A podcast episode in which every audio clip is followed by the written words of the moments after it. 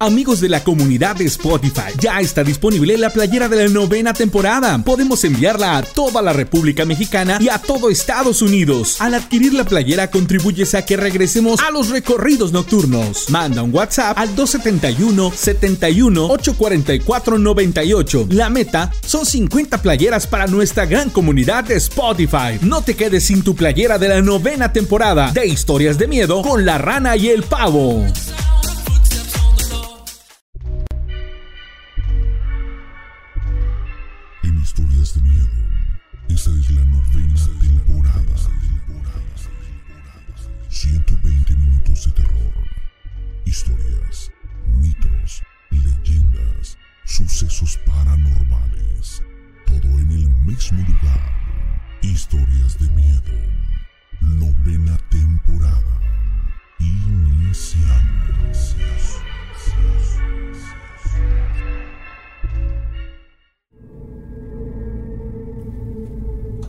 Bueno, señores, ¿cómo están? Buenas noches, más bien, buenas. Eh bueno, este, en, esta ocasión sí es como súper buenas noches, porque normalmente arrancamos el programa ya más a, a 10 horas de la noche, pero en esta ocasión estamos arrancando un poquito más temprano porque hay muchas cosas interesantes que platicar con respecto a las historias que han ocurrido en últimos días y sobre todo, bueno, a diferentes sucesos que yo considero están más que sensacionales y, y pues bueno, la verdad es que feliz de la vida de poder estar con ustedes. Soy César René Morales, la rana. En un momento más van a ver a mi compañero el pavo.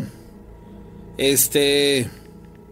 Será cuestión de nada y los invitamos a que se comuniquen con nosotros al número telefónico 271 71 75 945 para que nos puedan contar sus historias. También háganlo al 271 700 8865 si quieren contar su historia vía mensaje de WhatsApp. Por favor, ¿sale?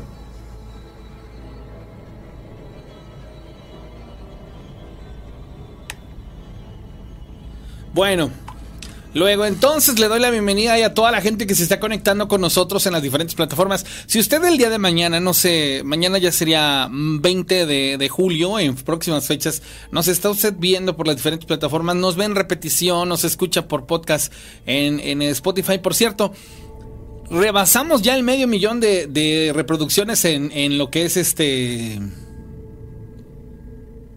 Spotify. Está bastante interesante. Entonces, pues bueno, ahí está la, invitación para que nos vean por, por YouTube, donde estamos también conectados y por supuesto a través de la frecuencia del patrón FM para toda la zona centro del estado de Veracruz. Feliz de la vida de saludar a toda la gente que nos escucha a lo largo y ancho de esta zona centro. La verdad que hay muchísimas cosas interesantísimas que platicarles y sobre todo, bueno, fíjense que el, el día jueves vamos a tener la oportunidad de ir a un, par de comunidades que están en Tezonapa. Muy amablemente nos van a hacer el favor ya, bueno, ya el, próximo fin de semana, viernes, sabrán ustedes cómo es que aconteció toda esta situación. Pero por allá andaremos, el equipo de historias de miedo, desde muy temprano porque vamos a ir a un par de comunidades. En uno vamos a visitar un colegio, bueno, actualmente es un colegio, en tiempos pasados es una construcción completamente de madera que tiene unas historias fantásticas, pues bueno, fungió como diferentes eh, cosas, pero no les quiero adelantar mucho para que sea sorpresa y lo puedan ustedes pues eh, percibir de la manera en la que estamos pensando hacerlo, ¿sale? Vamos a ir a otra comunidad en donde la gente de esta comunidad hablar de duendes, hablar de chaneques es como su día a día, o sea, ellos están muy acostumbrados a hacer eh, de alguna u otra manera su vida diaria junto con este, este, este tipo de personajes. Muy interesante porque, pues bueno, vamos a traer historias de viva voz y la verdad que bien vale la pena lo que va a ocurrir este, este jueves. Entonces prepárense chamacos porque pues estaremos pasando ya todos los pormenores hasta el día viernes. Dice, buenas noches, yo soy Aurora, me comunico de Salamanca, Guanajuato. Dice, hace tiempo había mandado una historia y hoy se las voy a transcribir. Es que pasó hace muchos años, cuando yo tenía entre 8 o 9 años. Vivía en una comunidad, la cual queda en loma de un cerro a un lado de la loma ahí en donde pasa el río, esto, el río Lerma, la casa de la cual les estoy hablando, es la casa de mi abuelita, queda en la cima de la loma. Entonces, un día antes de esa noche estaba yo escuchando que la gente comentaba que por la madrugada se llegaba a escuchar tocar la campana de una capilla. La capilla es la que pertenece a un señor que nunca se casó. Bueno, dice, resulta ser que ya se había muerto, pero detrás de su capillo él se mandó a hacer su propia casa, tenía ahí mismo sepultado a sus difuntos, a sus familiares. Mucha gente comentaba que los llegó a, a ver y que bueno, ha llegado a ver inclusive sombras detrás de la capilla. Yo desperté, no sé por qué razón desperté con miedo y le pedí a Dios que pues no me dejara escuchar la campana. Justamente en ese momento se hizo un silencio absoluto, completamente absoluto. De entonces, del lado izquierdo, que era el lado del río, escuché un alarido de una mujer pero algo terrible, algo horroroso. La verdad que me bloqueé, no podía yo hablar y me tocó escucharlo tres veces. Primero en la entrada al camino, viendo del río. Después casi a la mitad y luego más arriba. Ahí fue donde fue el tercer grito. Hasta el tercer grito fue cuando pude hablar y desperté llorando a mi abuelita. Le conté a ella y me dijo que no, que no era nada, que eran los perros, que no me asustara. Pero justo en ese momento en la ventana que daba al camino se volvió a escuchar ese espantoso alarido. Se escuchó en la ventana, después más abajo y luego al final del camino. Fueron tres veces más. Es por esto que yo no creo eso que dicen que cuando se escucha lejos está cerca y cuando se escucha cerca está lejos. Yo la escuché subiendo del río y la escuchábamos mi abuelita y yo justo en la ventana. Obviamente yo era una niña, no pude dormir y solo lloraba y lloraba. Al otro día en la mañana escuché cuando ella le comentaba a mi mamá que habíamos escuchado a la llorona. Mi mamá le decía que en el molino muchas personas habían comentado esta mañana que también la habían escuchado. Es un lamento largo y espantoso. Y es verdad que nunca jamás dice ay mis hijos. Solo es un ah, una especie de lamento. Lo que yo les decía como un canto, la verdad, ahorita lo recuerdo y sí dan ñañaras. Es algo largo, espantoso, doloroso, no sé, no sé cómo calificarlo. Ya lo he escuchado dos meses más. No recuerdo en dónde la que se creían que, que este es un castigo para todas las mujeres que matan a sus hijos y que tiene que ser la eternidad por la que tienen que pasársela llorando en el mundo. Pero entonces yo me pregunto, ¿qué hay de los hombres que también hacen lo mismo? También eh, quería comentarles que hace algunos años, dos veces también, bueno, en dos ocasiones escuché un grito similar, pero era la voz de un hombre. Esto que escuchamos, yo le he preguntado a alguien más si lo ha llegado a escuchar. Y creo que nadie. No sé de qué se trata este fenómeno ni a quién se le atribuye, pero en mi, en mi parecer, a mí ya me tocó escuchar en dos ocasiones un lamento parecido, pero en la voz de un hombre. Ay, sí te voy a decir, amiga, que es la primera vez que, escucha, que escucho yo que alguien dice que, que les tocó escuchar a un hombre. Saludos, ¿cómo están escuchándolos? En la XP del Guatusquito, bendiciones para todos ustedes. Bueno. Gracias, un abrazo, un saludo para todos los que están conectados en esto, eh, en estos momentos, ¿sale? Este, pues bueno, ¿qué les puedo contar? Ahí les, les pido que por favor, este, nos apoyen compartiendo sus historias y sobre todo, bueno, pues que nos marquen a cabina el 271 71 75 945 y que también me envíen sus historias al 271 788 65. Esto para que usted se pueda comunicar conmigo vía mensaje de WhatsApp. ¿Sale? Hay a la gente que está conectada conmigo. En el Telegram también, bueno. Sí, bueno. Sí, ¿quién habla? Este, Ernesto. Hola Ernesto, ¿cómo estás? ¿De dónde me hablas? De aquí de Córdoba. Perfecto, Ernesto, ¿en qué te puedo servir? Mira, este, para platicar una anécdota de el lugar del internado donde van a ir. Ah, ok, ¿Tú, tú conoces por allá, a pesar de que eres de Córdoba. Así es. A ver, ¿qué, ¿qué, qué, es lo que, por empezar, cómo se llama este internado? Bueno, eso se encuentra en la, en la comunidad de, de, de Laguna eh, se llama San Agustín. Es un internado español que ah. fungió como hospital. Aparte de eso, ¿qué más fue? Y de ahí fue este eh, de ahí fungió como una, una escuela donde nació este se creó la preparatoria y después por último fue secundaria sé que fue un internado indigenista así es Ok. así es ¿Y qué historia sabes de ahí? Pues, mm, pues son muchas que hay. Eh, una de ellas, este, hay una, persona que hace mucho tiempo trabajó en esa escuela y en las noches se iba a prender las luces, eh, las nueve, ocho de la noche. Y lo curioso es que cuando entraba uno a prender ciertas luces, es que la escuela es como una forma de U. Llegaba uno a una cierta esquina y prendías la luz de esa esquina y caminabas para y medio. Y se veía bien clarito cómo se, ah, como que se abrían las llaves de agua de los baños que, está, que estaban nuevos. ¿Tú estuviste ahí por alguna razón? Ah, sí. Ok. Sí, por una razón. ¿Ya? Entonces, este, yo iba pasando cerca de los baños de, donde están los niños y, la, y las niñas y se veía clarito cómo estaba cayendo el agua. Y se, yo me sorprendía de, bueno, si el tinaco no sirve, la tubería no sirve, pero se veía clarito cómo caía el agua.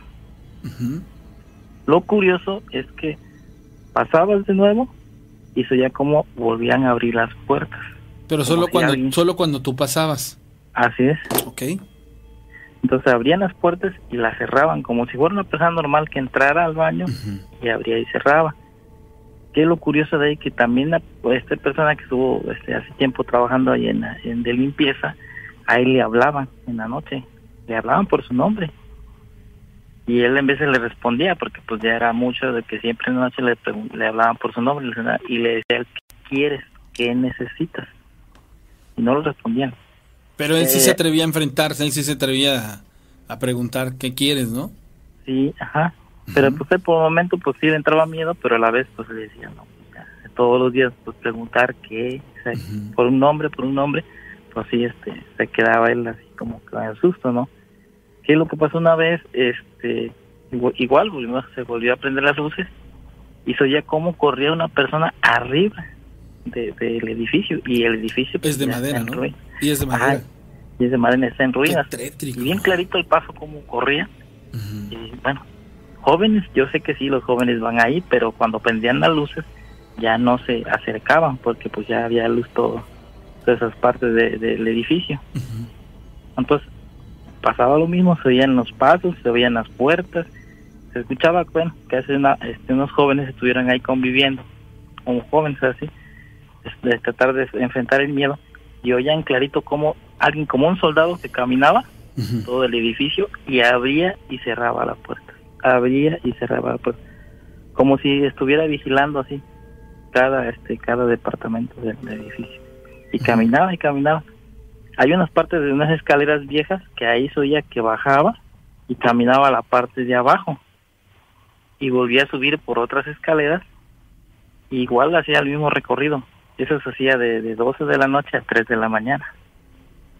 Y sí muy impactante. También eh, hace tiempo un maestro vivía ahí en este eh, se quedaba ahí en la escuela y le hacían le quitaban la cobija lo bajaban de la cama movían todos los este, las cosas que estaban dentro del aula. A veces hasta amanecía la puerta abierta no y, son anécdotas que muy muy este muy impactantes que hasta experimentarlas es cuando ya uno cree en lo que sucede en ese internado tú nos puedes compartir por qué estabas en este lugar este un familiar ahí trabajó hace tiempo ya. eh, de intendente. Mm, ya. Entonces este, él platicaba también que cuando una vez este eh, pusieron una losa, este perdón, una losa, los muchachos trabajaban de madrugada. Y ellos este pues este hacían su comida en ese ese laxo, pero se dice que se apareció una sombra grande y le decían, "Váyanse de aquí, de aquí no tienen que estar." Ah, dice que se quedaban ellos sorprendidos, ¿no? De que, que pues, ¿Por quién, quién les hablaba, no? y, les hablaba, se váyanse de aquí, no, no pertenecen acá. Y al otro día pues platicaban a, las personas, ¿no? Que, que les, este, les daban el trabajo. No, pues, no nadie, dice, aquí no vive nadie, en que el internado ya es este muy antiguo y pues aquí nada más, nada más que las personas que, los maestros y, la persona de limpieza, que son los que pueden entrar, pero en la noche nadie. Pero qué es lo que pasó que una vez uno de ellos pintando dentro del salón le jalaron la escalera y se cayó, se cayó de espaldas. Y sí, se, en ese momento la cuadrilla se impactó, ¿no? De lo que le había pasado al muchacho, porque pues la escalera estaba bien sostenida y se la jalan y cae de espaldas. Entonces ellos optaron por ya no trabajar de noche y trabajar mejor de día. Pero sí, es este, ese, ese lugar tiene sus historias muy buenas. Fíjate que me llama mucho lo que, que, tú me dices. ¿Esto en qué, en qué años fue? ¿En los 90? ¿Apenas en el 2010? Eh, ¿Antes del 2010? ¿En qué, en qué temporada fue? Eh, que me gustaría el del 2023 para adelante, que es la época que estaba uno joven y iba a la, secundaria y... no, espérame, este, ¿cómo? no, no, no, espérame, ¿cuál 2023? Estamos en el 2021. Ah, ah no, perdón en el 2000, ajá, este, desde, el 2021 en adelante, bueno, nosotros ahí este, hacíamos, mi papá hacía limpieza ahí. Entonces, es este, pues él cuando trabajaba ahí, eh, trabajó por un tiempo, este, le tocaba eso. a ver, ¿en qué año entró a trabajar a, a, este lugar tu papá? Eh, en el 2000, en el 2000, en el 2002. 2002, ah, ok. Del 2002 al tiempo que, que estamos platicando, este, es cuando sucede. Ok, es que a mí me interesa mucho, fíjate la parte esta de cuando fue el, el, internado indigenista, porque previo a ello también hay un par de historias bastante buenas. ¿Tú conoces el lugar físicamente? Así es. es impactante, dicen que es muy grande, que, que, que realmente eh, yo creo que pasar una noche ahí ha de estar bastante interesante. Sí, sí, sí, o sea, es tranquilo, el lugar en sí claro. puedes entrar, este puedes estar ahí o sea lo que tiene que es muy tranquilo o sea no no hay así este o sea tranquilo en la manera de este, personal no pero ya los demás espiritual o de sustos sí se pone algo intenso no este ese ese es lo que este contiene ese este ese, este ese, este, nosotros le hicimos internado no el internado. Hoy en día es una una escuela no eh, sí, es, es que se dividió la parte de la escuela con el internado. Ah, ok. Pues la escuela la dejaron más adelante y el internado se quedó atrás. Hoy en día ya no es internado. Sí, ya no, ya no funciona, ya nada más está ahí este... La escuela. En ruina, como dice. ¿Qué es lo curioso? Que ahí sale una niña de blanco. Sí, eso es lo que nos platicaron. ajá. ¿Perdón? eso nos platicaron de una niña que camina. Ajá. Sale la niña de blanco de donde está, este, hay una entrada al, internado a la primaria, camina esas solas, son dos cuadras que, que la niña camina. Y los jóvenes que ahí, bueno, nos gustaba estar en la noche afuera, este la veían. Y había una persona que se le ponía enfrente y, se, pues sí, se quedaba en shock, ¿no? Él venía un poquito este tomado. Dice, es que es una niña, dice, aquí está enfrente de mí, le decía al otro joven. pero es que yo no la veo, dice, mira, acá está enfrente, se le decía, aquí está enfrente, fíjate, dice, este, agárrala pero no no podían agarrarla porque pues, el otro muchacho que estaba con él no la veía y el que sí podía ver pues se quedaba así con, temblando dice de miedo. Qué es lo que curioso es que en esa misma travesía se, se pasa un, perro negro grandísimo pero grandísimo que cuando pasa ese perro todos los perros de ahí mismo ladran pero lo curioso es que no se le acercan los perros al perro negro. Camina como si nada el perro se y se desaparece en el internado. ¿Alguien, ¿Alguien sabe de alguna razón por la cual se aparezca la niña, el perro o algo así? Pues mucho más que nada eh, se oye porque como fungió como un hospital español, murieron muchas personas ahí. Muchas, muchas personas ahí este, atendían a los soldados, a los indígenas.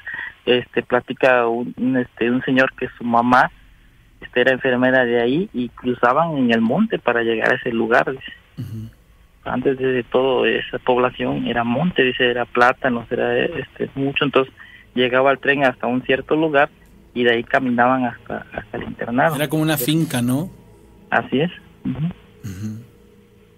Entonces es muy es muy bonito, es un monumento histórico, pero también este contiene mucho misterio, ¿no? Sí, claro. Sí, este, había un señor que vivía ahí junto, que ya también es finado, que dice que en las noches oía como, como si vaciaran una cubeta así de, monedas en una cierta esquina de, este, del, internado.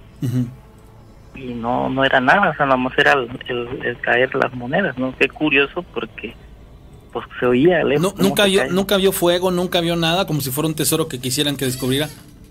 No, no, no, no, sé, este, bueno, más que nada, como le digo, el lugar fue muy, este, como hubo mucha muerte, yo creo que quedó muy impregnado muchas cosas negativas. ¿En qué, esquina es en lo de las monedas? Si yo estuviera mirándola de frente, ¿en qué esquina sería? eh, sería así como está usted a mano izquierda. Hacia la izquierda. Ajá. En la esquina izquierda, ahí es en donde se supone se escuchan. Ahí se supone que ahí se, ah, entraba. Y se oía que las personas que morían las enterraban según más abajo del edificio. Ah, ok, o sea que cabe la posibilidad de que en el lugar si, si, si lo derrumbaran y lo quitaran, encontraran este como una especie de fosa común, ¿no? Ajá, según que así, así platicaban las personas, que ahí enterraban a las personas. O sea, ese era como un cementerio, ¿no? Yo, sí, claro, claro. Pero sí, este es algo muy, muy, este, muy bonito de, estar ahí. Bueno, en el día se ve muy padre, muy histórico, ¿no? Pero en la noche es este, lo, más importante, ¿no? Vivir la adrenalina. Bueno, jóvenes que son ahí, de esa comunidad son atrevidos, ¿no? Y se, se, ahora sí, entran ahí y sí, se viven cada cosa. Oye, ¿y de la comunidad esta donde hablan mucho de chaneques que está ahí cerca de, este punto, no la ubicas tú? Este, no sé qué comunidad sea la que ellos platican. Mm, algo de chico, pero no recuerdo. Es que no, bueno, hay algunos datos que todavía no quiero, este.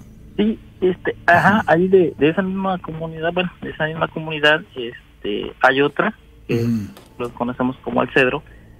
Hay un puente, ese también me tocó cuando era joven caminaba con, estaba de novio, Vimos unos faros bajando este a la brecha.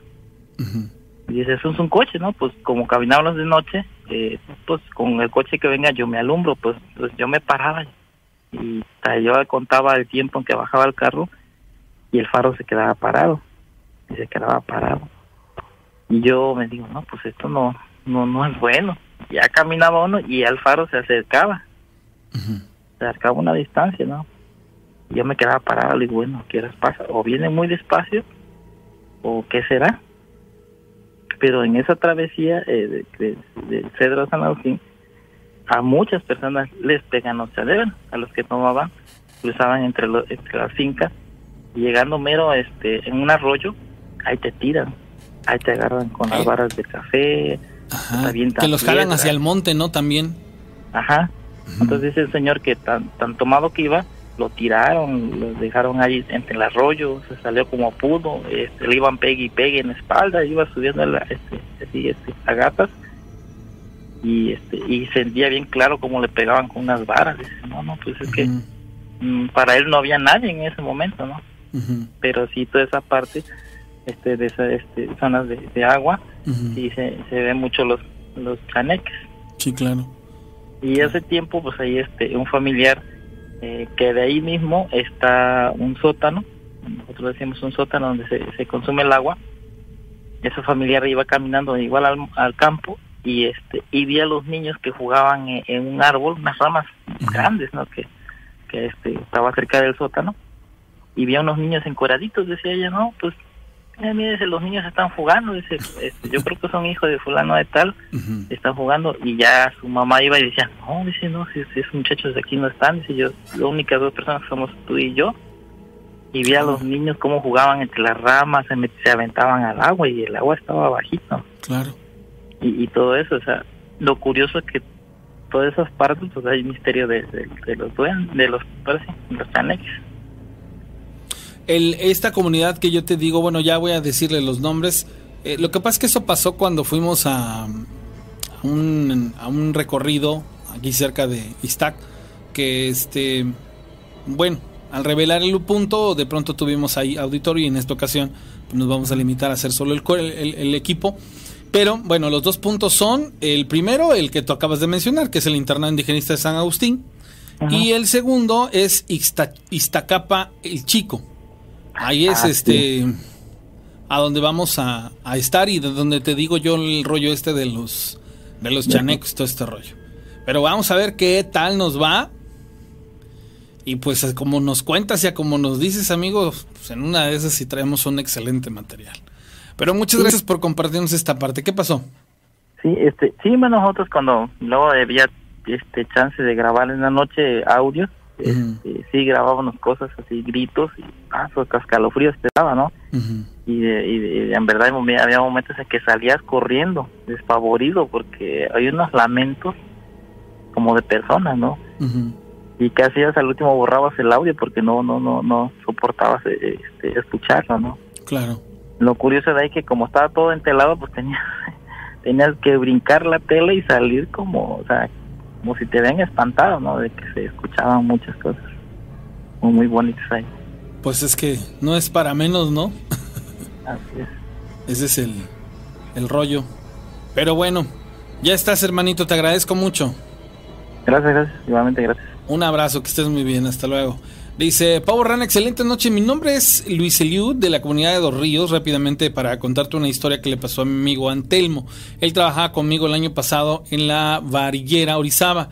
Contó que su padre cuando era niño fue con su mamá a visitar a un familiar de Orizaba a Cayucan. Él pasó del trayecto les agarró la noche al punto de pedir posada en una casa muy humilde. En aquel entonces era muy común pedir posada y una viejita les abrió las puertas de su casa y pasada la medianoche unos ruidos los despertaron. Era la viejita bailando alrededor de una fogata mientras ella bailaba. Llegó a hacerlo cada vez más rápido y en saltos al punto de elevarse. Su papá quería irse y su madre le dijo, no, no, espérame. No, no, no, no, no te preocupes ella nos aceptó como invitados, así que no nos va a hacer daño. Al cabo de un rato se durmieron y al amanecer esta señora vomitaba y vomitaba en una bandeja y colocó en la fogata y la colocó en la fogata y se los ofrecía como desayuno, siendo algo insistente, aunque a ojos de ellos era un tipo guisado. Su madre se limitó a agradecer la estancia y se retiraron. Bueno, esa fue la historia. Excelente programa. ¡Hala, qué escalofriante! ¿Cómo crees? Que les tocó este, ver todo esto y de pronto, ¡pum! Ver cómo vomitaron. ¡Ay, hijos! No, no, no, no, no, qué horror. Esto, esto está, está muy, muy, muy, muy loco.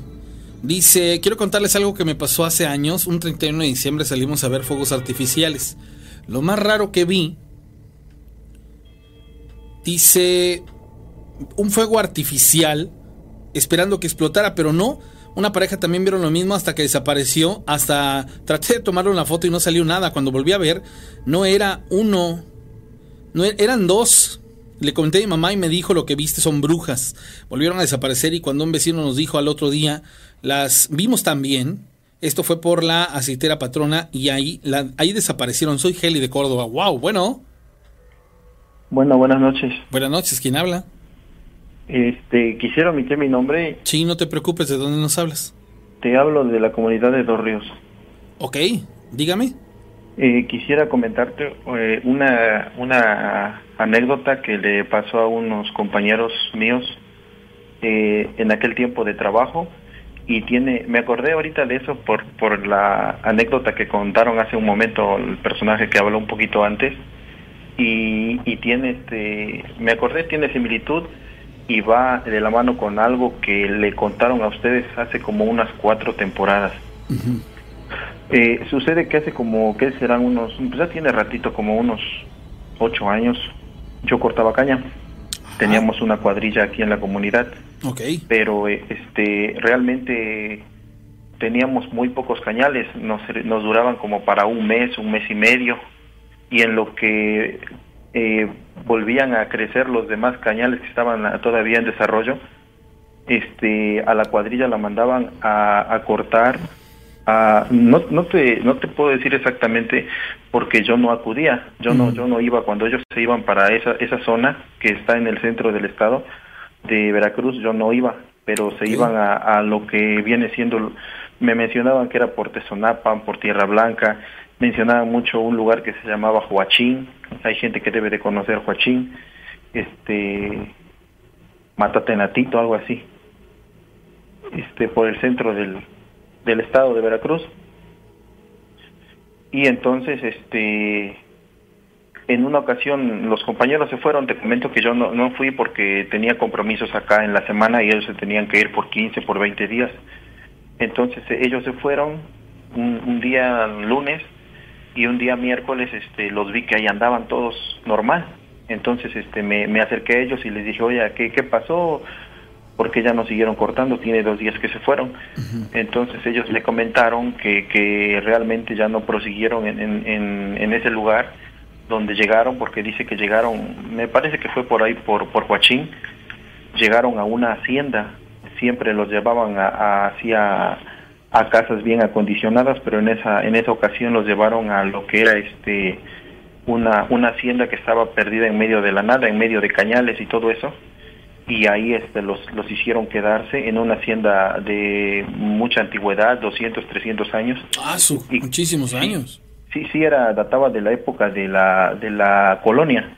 por, por su aspecto. Ajá. Entonces comentan los compañeros que llegaron y hablaron con los dueños del, del, de la zona que eran la zona cañera y se pusieron de acuerdo, les dieron de comer, de cenar y pues les enseñaron dónde iban a cortar al día siguiente y ellos este se, se acondicionaron ahí en la hacienda, les dieron cobijas y todo, pero dice que desde que llegaron pues el ambiente era muy muy tétrico, había unas como una maquinaria, pero como como unos tanques de guerra que ellos nunca habían visto y les explicaron las personas que llegaron ahí que pues eran de tiempos de, la colonia, que eran este maquinaria traídas por los españoles para trabajo pesado y todo eso, pero así unos, unas máquinas enormes. Entonces en medio de toda esa maquinaria ellos este, acondicionaron ahí sus camas en el suelo y, y a descansar, ¿no? Entonces dice que tenía como dos o tres horas que estaban ahí, todos regados por todos lados, cuando este que el capitán el que los el que los sobrellevaba los empezó a levantar a todos. Órale levántense levántense levántense y ellos bien asustados que, qué pasaba y entonces este él les dijo este nos vamos de aquí y, eh, pues ya este ellos asustados pero qué pasa qué problema hubo y no fue de que esta persona se los haya dicho así contado sino que al momento de que los levantó a cierta distancia, que te gusta? Unos 30 metros de distancia. Todos, todos lo vieron, que te gusta? 12 a 15 personas que iban con el encargado. De acá, todos de, de acá de donde yo soy, vieron a un Catrín, un hombre alto, güero, de que te gusta? Uno, un 80, muy, bueno, un poco alto, ¿no? Para ellos, bien vestido, con su traje, su corbata, sus zapatos relucientes. Lo vieron cruzados de brazos, este, en el portón, en la entrada principal de la, de lo que era esta hacienda estaba así retrincado como esperando que ellos se salieran. Y entonces este este este chavo les dijo vámonos ahorita les explico qué pasa y se salieron a la interperie y le marcaron por teléfono al, al agente municipal de ese lugar porque este él, era el que se había hecho responsable de ellos. Llegó de inmediato y cuando este llegó este encargado que llevaba a la gente se, se, se alejó a platicar con el agente municipal platicaron dos tres palabras ahí y de inmediato se movieron del lugar y cuando llegaron a otra zona más segura, este esta persona les comenta a todos a todos los, los cortadores de caña que esta persona este se le apareció de la nada y lo, lo empezó este a, a mover y lo despertó y le dijo que sinceramente pues él que era el, que él era el innombrable no y que le dijo que que tenía este 10 minutos para desalojar la zona Dice, porque si tú y tu gente no se van en este momento de mi hacienda, yo voy a activar esas este, máquinas que tienen 200 años paradas ahí y yo voy a hacer que maten a toda tu gente porque no tienen permiso de estar acá, acá me pertenece y esas máquinas son mías y vinieron a, interrumpir mi tranquilidad. Y entonces, este, pues esa persona se, se espantó, ¿no? Por lo que estaba viendo en persona y no solamente lo vio él, todas las demás personas, este, lo, lo vieron también. Entonces dice que, este, que se movieron, se fueron a dormir esa noche a la casa del, de la autoridad y no lo dudaron. Al día siguiente este, regresaron al, al pueblo, ya no quisieron ir, pero dice que en el, en el, al día siguiente, cuando ya estaban preparándose para venir, una persona que les ofreció comida ahí en casa del, de la autoridad les comentó que, que eso era algo muy normal, que todas las personas que llegaban ahí pues los asustaban y que eso era porque este pues ahí habitaba esa persona el innombrable y que incluso hubo unas cuadrillas que llegaron unos cinco o seis años antes que no hicieron caso de salirse no no no le obedecieron siguieron ahí descansando y pasada la madrugada este todos eran 30 40 personas despertaron como locos con sus machetes mm, perdidos de la conciencia y empezaron a machetearse unos a otros y hubo una matanza eh, inigualable que todos se mataron porque no sabían lo que estaban haciendo, así durmiendo se pararon y se empezaron a atacar unos a otros y este y se mataron. Entonces, este, pues eso terminó ahí, eso te, platico fue hace como unos ocho años, ¿no? Y a mí me llama la atención porque hace como unos, unas tres temporadas yo recuerdo muy bien que este habló a un chavo que este que habló que fue precisamente la misma historia, fueron a cortar caña a una zona de cercana ahí, yo quiero suponer que es exactamente la misma la misma hacienda y te contó que este que no los dejaban dormir, que en las noches los los, molestaban y que, que en una ocasión escucharon como que unos machetazos, como que hubo un duelo en la calle pero ellos salieron a ver, este, no, no en la calle, porque es ahí a la intemperie, a, lo que son los cañales perdidos entre la nada, y ellos salieron a ver y no, este, no, había nada. el clima estaba completamente normal, la luna iluminaba todo, y ellos claramente escucharon cómo, este, cómo se estaban macheteando afuera y gritando de dolor y, y gritando unos a otros. Entonces dice que la misma persona que les ofrecía comida, que trabajaba para las autoridades ahí, porque son terrenos grandes, son, son dueños de muchos terrenos ahí, de muchas hectáreas, les comentó que, este, que eso era normal porque había habido, había habido una matanza, que de la nada, años atrás, unas cuadrillas de diferentes comunidades llegaron y hubo una, una matanza en la madrugada porque un, una fuerza este, superior los obligó a, a tomar esa acción entonces, este... Como si los hubiera, eh, digamos, como que a un sector de estos los hubiera nublado, hipnotizado. sus pensamientos, Ay, caray. Pero es, es, es, es, para mí fue increíble y me acordé ahorita que estaba comentando el compañero algo parecido debe de ser por ahí, por esa zona donde ustedes van a ir, o no sé realmente por, por de toda esa zona es la, la, zona que abarcan acá los cortadores cuando los mandan para allá. Y te digo, a mis compañeros lo vivieron en carne propia, te digo, nosotros este aquí yo los, los fui a ver, estaban acá en el parque de la comunidad, todos ahí bien desolados, porque pues dijeron, pues ya no tenemos dónde cortar, no, no tenemos a dónde nos manden ahorita, pero preferimos estar acá tranquilos a lo que vivimos. Y ya me empezaron a platicar que lo vieron en carne propia, eh, a el, al Catrín este que que lo sacó, lo sacó y los obligó a irse y ellos por miedo regresaron acá al pueblo, pero eso fue hace como ocho años.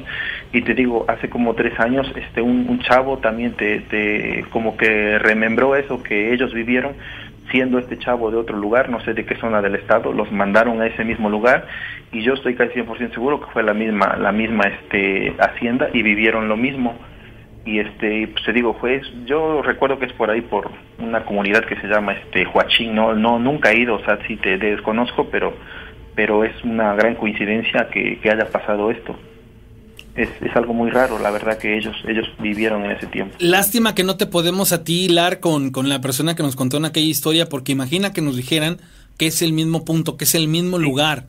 Eso sería lo, lo, sumamente interesante porque ¿qué entonces ocurrió ahí o qué está impregnado en ese lugar que, que, necesita pues de que haya muerte, de que haya este tipo de cosas, que pasen este tipo de situaciones y es por eso que tal vez tantas y tantas cuadrillas llegan y trabajan en el mismo lugar, o sea que no, no es como, como permanente, sino que hay mucha rotación. Son muchos puntos a considerar, no aguantan. Sí, y te digo, yo en especial un, amigo mío muy muy así que se, llevaba bien conmigo, ya después yo lo llamé y le digo, bueno, ¿cómo estuvo? No, sí, dice, mira, no no no nos vas a creer, dice, pero yo lo vi, dice, nos despertamos unos a otros y este chavo, el que nos manda el capitán, nos dijo, órale, vámonos todos así, vámonos, vamos para afuera, no quiero que estén acá, es por su bien. Y cuando íbamos desfilando, así como a unos 20 o 30 metros, estaba aquel hombre así altísimo, güero, bien representado, con su corbata y sus, sus zapatos bien boleados, estaba viéndonos que nos fuéramos. Y cuando nosotros salimos a platicar con el agente municipal, este cuate desapareció y no lo volvimos a ver. Ya después nos dijeron que nos iba a echar la, maquinaria encima si no nos íbamos ahí, que iba a acabar con todos nosotros si no, si no nos salíamos de la hacienda en ese momento. Es que ese, es literal es el emisor, hermano. Ese era el emisor, o sea, eh, ah, eso es que es bien fuerte tú. Lástima que no se puede documentar ese tipo de situaciones. No son muchos años, apenas ocho años atrás. O sea, estamos hablando ya en y ojalá que aquel chavo, te digo, no sé de qué zona es, porque como es, eh, mira, acá donde yo vivo son este ejidos muy pequeños, hay, hay muy poca caña, casi no te rinde, pero en esa zona del estado hay, yo creo que se acaba el año y no termina de cortar, entonces todas las cuadrillas de las zonas que no hay mucho mucho corte, las mandan para allá, para esa zona donde abundan los cañales, entonces este son ejidos enormes, entonces yo quiero creer que, que, casi apuesto lo que sea, que fue la misma hacienda, sería interesante que alguien por ahí de esa zona pudiera este datar algo algo parecido, algo que sepan, pero ojalá que el chavo que habló hace como tres temporadas, yo siento que no pasa de tres temporadas, que, que pudiera comunicarse, si es que lo llega a escuchar, claro. Sí, sí, sí. Claro que sí. Estaría sensacional. Hermano, te agradezco mucho que nos hayas compartido esto. Voy a tener mucha atención por si existiera un tercero. ¿Tú eres de qué comunidad nada más para ubicarte bien y que no, si vuelve a pasar, pues no podía yo, pudiera yo vocearte? Dos Ríos. De Dos Ríos. De Fortín. sí, sí, sí, Dos Ríos se me queda ya. Hermano, pues muchas gracias. ¿Qué pasó? Pues con mucho cuidado ahorita que vayan a hacer la inspección porque pues sí son zonas ahora sí que con, mucha actividad. Es en el día, hermano. La ventaja es esta. Ah, no, no, no nos ah, arriesgamos a ir de noche porque este la idea es que queremos que la gente pueda ver el lugar. Este, y en la noche pues es un poco más difícil. Gracias, amigo. Lo importante es la, integridad de cada uno de, de cada uno de nosotros, claro, por supuesto. Hermano, un abrazo, gracias. Sí, hasta mañana. Que estés bien, hasta luego. Bueno, señores, así se las gastan. Es increíble cuando este tipo de cosas se dan porque la correlación que tienen a veces algunas historias es, muy, muy, muy este, interesante. Yo viví con un señor que era policía cuando lo mandaban de noche al TEC de Monterrey. Dice que los trastes, platos, vasos, cucharas se movían. Él se tapaba la cara con su chamarra, dice, y se hacía tonto, dice, pero en ese lugar se ve actividad paranormal. Ahí me enviaron un, un video bastante interesante pues de, algo que se ve y, y, se llega a percibir. Cuando, cuando a mí me tocó, la, la vez que les platiqué que, a mi esposa y a mí nos tocó escuchar la, la llorona, les voy a decir una cosa bien chistosa. Este, escuchábamos a, atrasito de la cortina. Ninguno de los dos tuvo el valor de, de abrirla. Aparte, de, les voy a explicar por qué. Porque en aquella ocasión, en la casa en donde estábamos en esos momentos, si tú abres la cortina, veías un claro y luego de ese claro, pues toda la vía hasta el fondo. Era un tramo largo, entonces, como que sí nos paniqueamos y fue así como de, no, espérate, ni, te, ni se te ocurra, porque tal vez lo que vayamos a ver va a ser algo más allá, este de, de, toda lógica. Dice, no hay chat en YouTube en la transmisión en vivo. No, no hay chat en YouTube. Ahí les voy a decir una cosa y, esto espero que de alguna u otra manera oriente a esas personas que malinterpretan la intención del chat en YouTube. El chat en YouTube es para contribuir, anexar, este, aportar. Si quieren ver, saludarse, pues está correcto. Eh, dentro de lo que es la comunidad de historias de miedo. Pero luego ocupan esto para criticar, juzgar, lo mismo que pasó en Facebook, o sea, la misma situación. Llega un punto en el que se sienten tan familiarizados unos con otros que ya empiezan este, a tomar atribuciones o más allá de atribuciones, a hacer comentarios bien fuera de lugar, ¿no? Que si les gusta o no la llamada, que ya corta, o sea, por esa situación fue que se radicó de Facebook esta, esta situación y ahorita se empieza a presentar esta situación en YouTube. La idea es que todos aprendamos, disfrutemos y, pues de alguna u otra manera seamos empáticos con lo que pasa en el programa, no para que agarren ustedes y se pongan a este a pues a juzgar, a criticar este a la persona que está hablando, inclusive a ofender. La otra vez en la misión del viernes una persona nos mandó una, una, este, una historia que era troll. Y pues nosotros les hemos dicho que les vamos a creer, les vamos a dar su espacio en medida de que pues obviamente confiamos en ustedes, pero pues tampoco vamos a ser objeto y, y este y no vamos a ser tampoco parte de, de una burla para ustedes. Entonces, si no tienen la capacidad de entender que el programa es con otro tinte, pues creo que entonces estamos equivocadas ambas partes, ¿no? Nosotros por hacerlo y ustedes por estar este, intentando hacer todo lo contrario de lo que realmente este, es este rollo. Pero bueno, señores, continuamos con más del programa. Interesante esta parte de las personas que, que, están en un punto y que se les aparece un, un, personaje y que a las cuadrillas las hace pues tener acciones violentas unas con otras en las que se desencadenan o se desenlazan cosas bastante fatídicas. Es impresionante esta situación. Ya eh, tocamos otros, otros temas bastante interesantes y pues bueno, vamos a continuar con el programa 271 788 65 si quiere compartir con nosotros un mensaje de WhatsApp y 270 7175-945 aquí en, en, cabina para que se comunique con nosotros. Ahí está ya mi compañero. De acuerdo ya. Oye, este, la realidad es esa, eh, lo hemos platicado en otras oportunidades, el hecho de que existe siempre la posibilidad de que nos tomen el pelo y nosotros somos eh, eh, claros en ese sentido, sabemos que puede ocurrir, sabemos que, que se puede dar esa posibilidad de que nos, nos tomen el pelo, pero bueno, somos pues simplemente un canal para que, que se presta para poder hacer las, la, la los, eh, bueno, la transmisión de los mensajes que tienen para con nosotros y bueno, somos también eh, posiblemente también víctimas de tomadas de pelo. Así que bueno, pues, la, la realidad es que pues le pedimos una disculpa a las personas que bueno, también les hicimos perder el tiempo con, con alguna anécdota así, con una anécdota así que bueno, nosotros sabemos que no tuvo, no tenía razón de ser y que lamentablemente pues no, así como nosotros caímos, este puede haber personas que al igual que nosotros perdieron tiempo. Y es que más que nada, más allá de que nos tomen el pelo o algo por el estilo, no, eh, lamentamos el hecho de que nos hagan perder tiempo. Caramba, si, si lo que quieren es eh, un par de minutos ahí para hacerse los graciosos,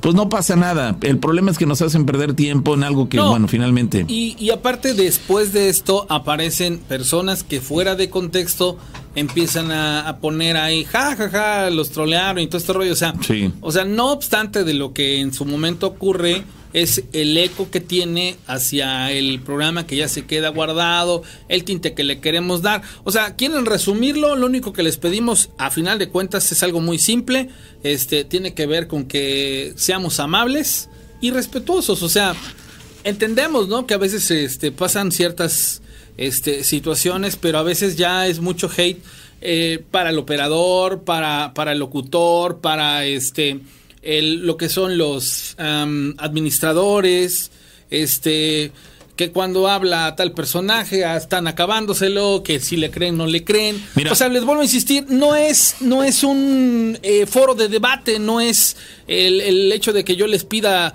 ¿y usted qué piensa? ¿Le gustó? ¿Le cree? O no le crees. Sí, no, porque finalmente cada quien tiene la libertad de creer o no creer en lo que, en lo que la gente nos cuenta en ese programa. Creo que eh, nos queda claro que en el tema de, de, Eugenia, que es una radioescucha que tenemos de la comunidad San Cristóbal, seguramente lo recordarán, eh, pues ella nos cuenta sus anécdotas abiertamente y nos dice lo que ella ha experimentado. Que haya personas que no coincidan o que no le crean, incluso hasta se burlan de ella. Bueno, se vale que, que no puedas creer en ella, pero de a burlarte, creo que no. Digo, me parece que que tendría que tener demasiado tiempo para estarse inventando cada una de las historias si es que en realidad quisiera tomarnos el pelo y no creo que vaya por ahí, sinceramente no creo que vaya por ahí. Si no le puedes creer, o sea, adelante, se vale que no le creas, pero caramba, de ahí a burlarte de ella o querer denostar o hacer menos lo que nos platique, no, porque afortunadamente, afortunadamente tanto la rana como yo le hemos dado el espacio y nos abrimos tanto a la idea de que puede ser verdad o que es verdad lo que nos platica, que hay personas que aunque en principio no le creían, no le creían ahora ya se están abriendo la posibilidad. Por lo mismo, había una persona que, que se comunicó el pasado programa y que al final del mismo eh, se me quedé, me di el tiempo de leer un, el mensaje, el audio que me mandó. Me decía, ¿sabes qué? De repente no le creo a María Eugenia, pero Caramba, últimamente utiliza, utiliza palabras, lo mismo que tú dijiste sería, utiliza palabras que no son del común uso de la gente y, eh, me hace pensar que es una mujer eh, consciente, dedicada, que sabe de lo que habla y que no está inventando lo, que dice. Entonces, personas como él eh, ya se abren a la idea de que, oye, ¿por qué no creer que, que Mario Eugenia está pasando por ese tipo de cuestiones? Puede ser una mujer muy valiosa en cuanto a conocimientos a la cual muchos le están haciendo menos, pero en la historia de la humanidad ha habido gente a la cual ha sido motivo de burlas, eh, se han reído de ellos y al paso de los años se da uno cuenta de lo importante que habían sido para la humanidad en aquel entonces, en el momento en el cual no fueron valorados. Entonces, pues ahí queda el mensaje. Llamada telefónica, bueno. ¿Qué pasó, Ronita? Buenas noches. ¿Qué tal, Rufino? ¿Qué pasó, Pavo? Buenas noches. Hola, hola.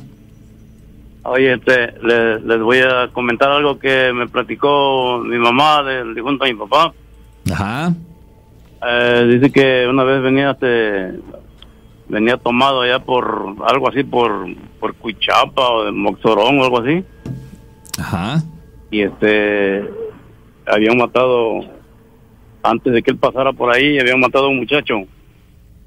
Ajá. Entonces ya ves que cuando matan a una persona luego pues ponen una cruz de cal o alguna veladora o eso, ¿no?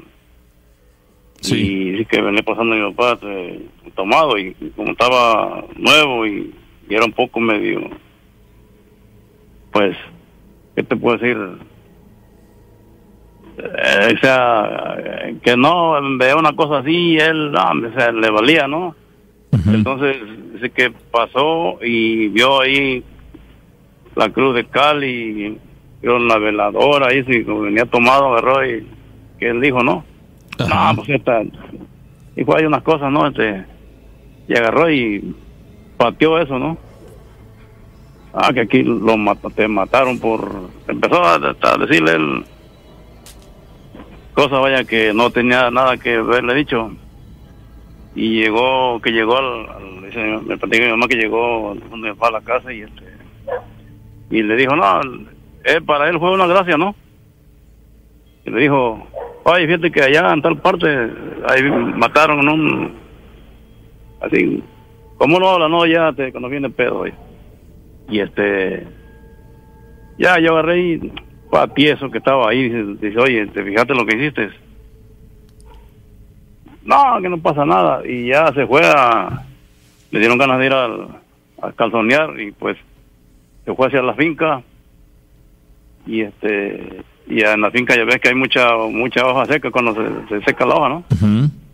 Así que cuando que regresa el difunto mi papá, no, pero venía casi con los pantalones en las rodillas, corriendo. Y ya le digo, mamá, ¿qué te pasó? No, dice, este, acompáñame, dice, acompáñame, dice que te, ahorita que fui allá al, monte, dice, este, andaban arrastrando un, un cuero ahí atrás de mí, dice, andaban arrastrando un cuero, dice, y no me deja, este, no me dejó hacer nada, dice, pero, se oye un cuero muy grande y andaban arrastrando ahí, dicen, en las hojas secas, dice. Y ya este ya él, ella, lo regañó yo le dije ya ves por lo que acabas de hacer ya fue con él. Ya en lo que él este, estaba haciendo sus necesidades mi mamá estaba rezando la magnífica al revés la magnífica se reza al revés sí. Para qué cómo se lee para qué pues para para mi mamá dice que para así cosas así este cosas así, vaya, de, que, que oyes o que más que oyes, ¿no? Porque cuando ves, pues no, no, no, no te da tiempo ni de rezar, ¿no? Porque te, te quedas espantado, pero si oyes, dice, cosas así eh, eh, extrañas y eso, este, es lógico que tienes que aprenderte a, a leerla al revés. O sea, como la empiezas de, del principio hacia, hacia el fin, la lees del fin hacia el principio. Hay, dice, ahorita dice, oración efectiva de la magnífica al revés para los enemigos. Con relación a, siempre luchar y evitar el conflicto interno que puede generar siempre tener cerca de ti a una persona negativa, tóxica y que no te desea el bien, tal como se mencionará en, este, en esta lectura, la oportunidad perfecta para suplicar y aplicar una oración efectiva de la magnífica al revés para los enemigos. ¿Y, funcionó ese Rufino en ese caso?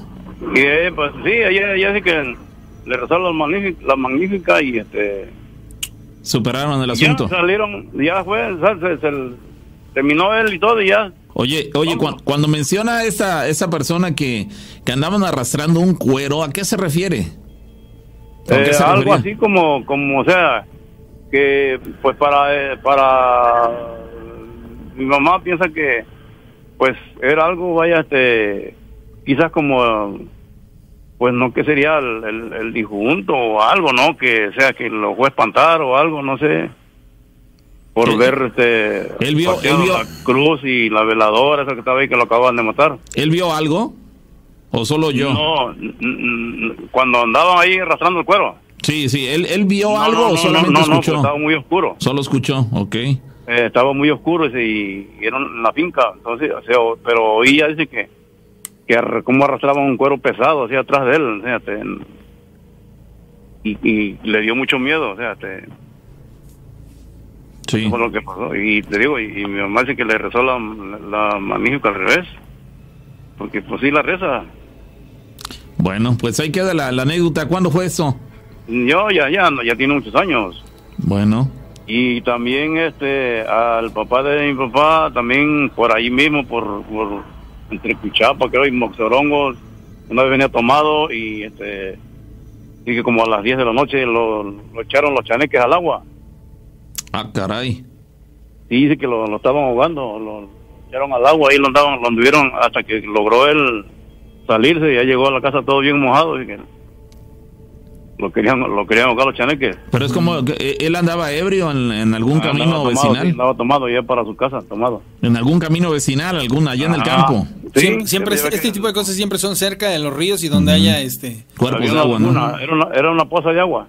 Sí, sí, sí, cuerpos de agua pequeños en ocasiones como este caso. y Pero él, él eh, ¿qué? Lo, ¿Lo fueron engañando hasta que poco a poco ingresó al agua? ¿Qué pasó? No, él dice que, que él venía pues venía tomado y venía caminando y de momento cuando pasó, se puede decir que era como un charco, ¿no? Pero estaba así este, y lo empujaron.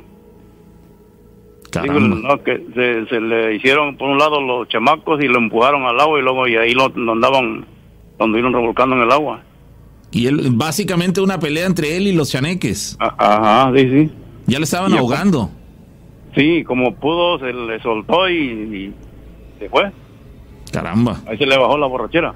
No, pues como no, caramba. Oye, pareciera broma, pero estamos hablando de, de, de cuestiones en las cuales un ente pues no sé si llamarle paranormal, porque aparentemente sí existen los, los chaneques, vamos, no son no son espíritus, como en otras ocasiones, no son espíritus, son, seres eh, reales, ¿no? Son materializados. Sí, exactamente, sí, son seres reales que en ese caso pudieron cobrarle la vida a esa persona, o en este caso era tu papá, pero a lo mejor haya casos en los cuales haya personas que hayan fallecido, este y no se sabe la manera. A lo mejor haya quien en algún momento hayan encontrado a un familiar eh, fallecido en un río y piensan que cayó de borracho, pero en realidad no se cayó, lo tiraron y, después de a lo mejor de tener una situación como la de tu papá, terminó muriendo, pero como nadie fue testigo de esto, simplemente, concluye, simplemente concluyen que pues se cayó y, este y que murió ahogado, pero no se sabe lo previo, ¿no?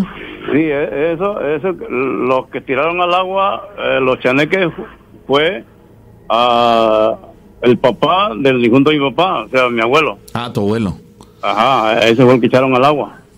Caramba, pues qué interesante ese Rufino. Lamentablemente son casos pues. que ocurren y pues, ahí está la, muestra de ello. Gracias, Rufino. Ándale, órale, ahí estamos. Dios lo bendiga. Igualmente, un abrazo. Oye, respecto a esto, este rollo, te voy a platicar. El día jueves que vamos a Tizonapa, ¿De, lo de la laguna. espera, espera. no, yo quería ir a un tema antes de que toques esto. ¿Por qué? Porque me llamó la atención el rollo de la oración al revés. Ah, pero sí. ¿Tiene que, ver? sí, sí tiene que ver. A, mí me, no me cuadra, vamos. Como que yo siempre la cuestión de leer eh, oraciones al revés lo relaciono con cosas malas. Aquí, lo, poquito mucho que leí fue que generas un aura de protección. No, caray, ahora resulta que las oraciones aún buenas, aún oraciones, no solamente oraciones malas, sino oraciones buenas, leyéndolas al revés. Oh, caray, esa parte no me cuadra, eh, pero bueno. Está interesante sería interesante saber cómo es que se lee al revés, ¿no? Digo, al final de cuentas eso sería lo importante. Pero bueno, el jueves que vamos a Tezonampa voy a tratar de llegar a un punto donde me platicaron que hay una poza que le llaman la poza de los Juanes. Ahí se han muerto nueve personas de nombre Juan. Ah, caray. Y la leyenda dice que se tienen que morir 14. Algunos otros se han salvado o los han salvado. También Juan. Eh, tienen que ser Juanes. No, no, pero los que han salvado también Juanes, han sido Juanes. Juanes, sí, exactamente. Entonces sí me, me, queda así como de... La verdad, nos pusimos a echar el chascarreo y dijimos, oye, tú deberíamos de poner en internet, este, se solicitan seis Juanes para experimento. ¿No? no sí, sí, sí, Pero bueno, señores, vamos a, una, a un pequeño corte, regresamos. No se muevan. Es momento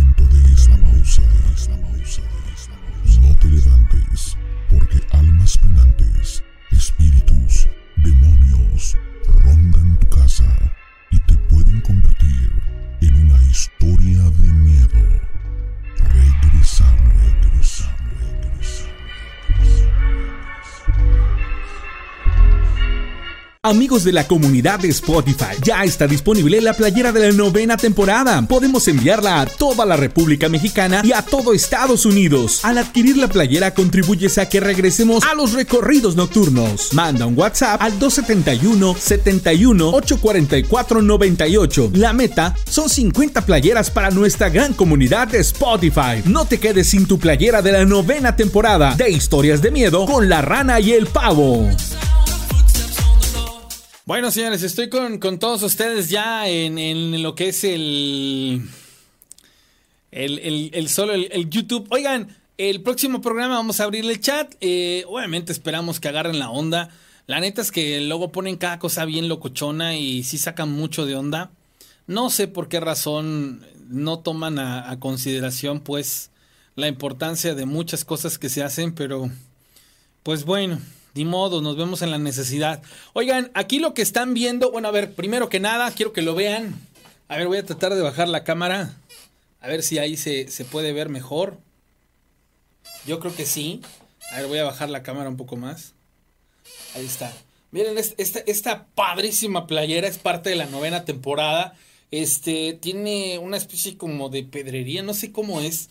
Pero bueno, lo que están viendo ahí en, en, en la pantalla es la playera de la novena temporada. Estamos solamente por definir si eh, nos quedamos con esta, con esta calavera, pero ese sería el, modelo 1 y el otro es el que dice historias de miedo y que tiene una calavera en la D. Entonces, este, esa, esas dos son las propuestas que tengo ya ahorita con el diseñador para hacerlas. Están padrísimas. No es este. No es de las clásicas de, de, de estas de óptima. No, es una tela súper padrísima. Es un algodón, algodón muy chido. Este, principalmente les voy a explicar por qué me gustaron, porque son de una marca muy reconocida. Este, son las que usa el hijo del Derbez, no sé si alguna lo, lo han visto. Y bueno, pues este, esta va a ser, o más bien la que están viendo en pantalla, la que dice HDM con la calavera, van a ser parte de, de la playera de la novena temporada. Ya, si usted tiene interés, me puede mandar WhatsApp. Ahí está mi WhatsApp, 271-718-4498 y me pregunta qué show. Y les voy diciendo porque dentro de 15 a 20 días máximo estarían llegando las playeras. Nada más que necesito que ustedes me digan, ¿sabes qué? Este, quiero una en tal talla porque durante estos 20 días yo voy a hacer ese listado y ya entonces, pues haremos los envíos pertinentes. Sale ahí para la gente que nos está. Mira, amigo, ¿ya la, ya la habías visto? ¿Ya te ves? Ah, no, la habías visto. No, pero estoy viendo por la, ¿Cómo se ve? Estaba malona, ¿no? Mira, pero este es el diseño que llevaría el de historias de miedo con la calavera. No, está muy cordial, ¿no? Ahí para, para la, banda que la quiere. No, aparte toca la, toca la tela. No es este la clásica óptima. Sí, no. no, es este otro rollo, pero bueno, entonces, este, pues ya nada más vamos a rezar al aire en nueve segundos. No menos de nueve segundos, ¿sale? brilla. Ah, sí. Está bien chida, ¿eh? La neta está súper cool. Pero bueno, ahí me mandan WhatsApp, ¿sale? Vamos a, a regresar al aire. Amigos de la comunidad de Spotify, ya está disponible la playera de la novena temporada. Podemos enviarla a toda la República Mexicana y a todo Estados Unidos. Al adquirir la playera contribuyes a que regresemos a los recorridos nocturnos. Manda un WhatsApp al 271 71 844 98. La meta son 50 playeras para nuestra gran comunidad de Spotify. No te quedes sin tu playera de la novena temporada de Historias de Miedo con la rana y el pavo.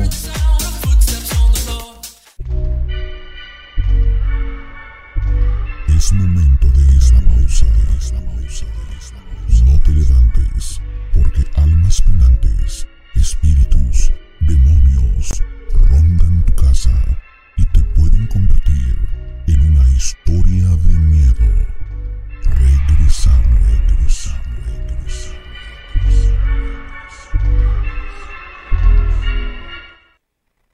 Bueno, señores, estamos de Red Be Back. Este, aquí quité una, una foto.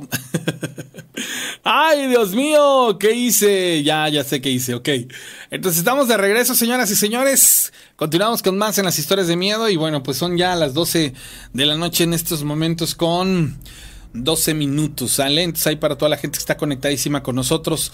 Dice, en Tezonapa hay muchas historias. Hace tiempo mi primo nos contó de un señor que tuvo pacto con el diablo y le entregó a toda su familia. No recuerdo el nombre de la comunidad, pero se dice que él podía ver todo desde una ventana. El señor llegó a tener mucho dinero, incluso puso una tienda y el día que falleció cuentan que llegaron muchos hombres en caballo a llevarse todo lo que el diablo le había dejado. Ay, caray, sin, los dejaron sin nada y muchos afirman que las personas que llevaron las cosas eran simple y sencillamente enviados del diablo. Hay cosas muy interesantes. Solo un comentario. Ah, ok. Voy a tratar de escucharlo en el momento que pueda. Fuera del aire, ¿sale? Este. Me da gusto que hayan quitado el chat. Y si así que existirá respeto para las personas que hablan. Les quiero comentar que en la discoteca está junto al restaurante en la Poniente 7 en Orizaba asustaban. Tengo un familiar que trabajó ahí, pero le da cuscús hablar y platicar.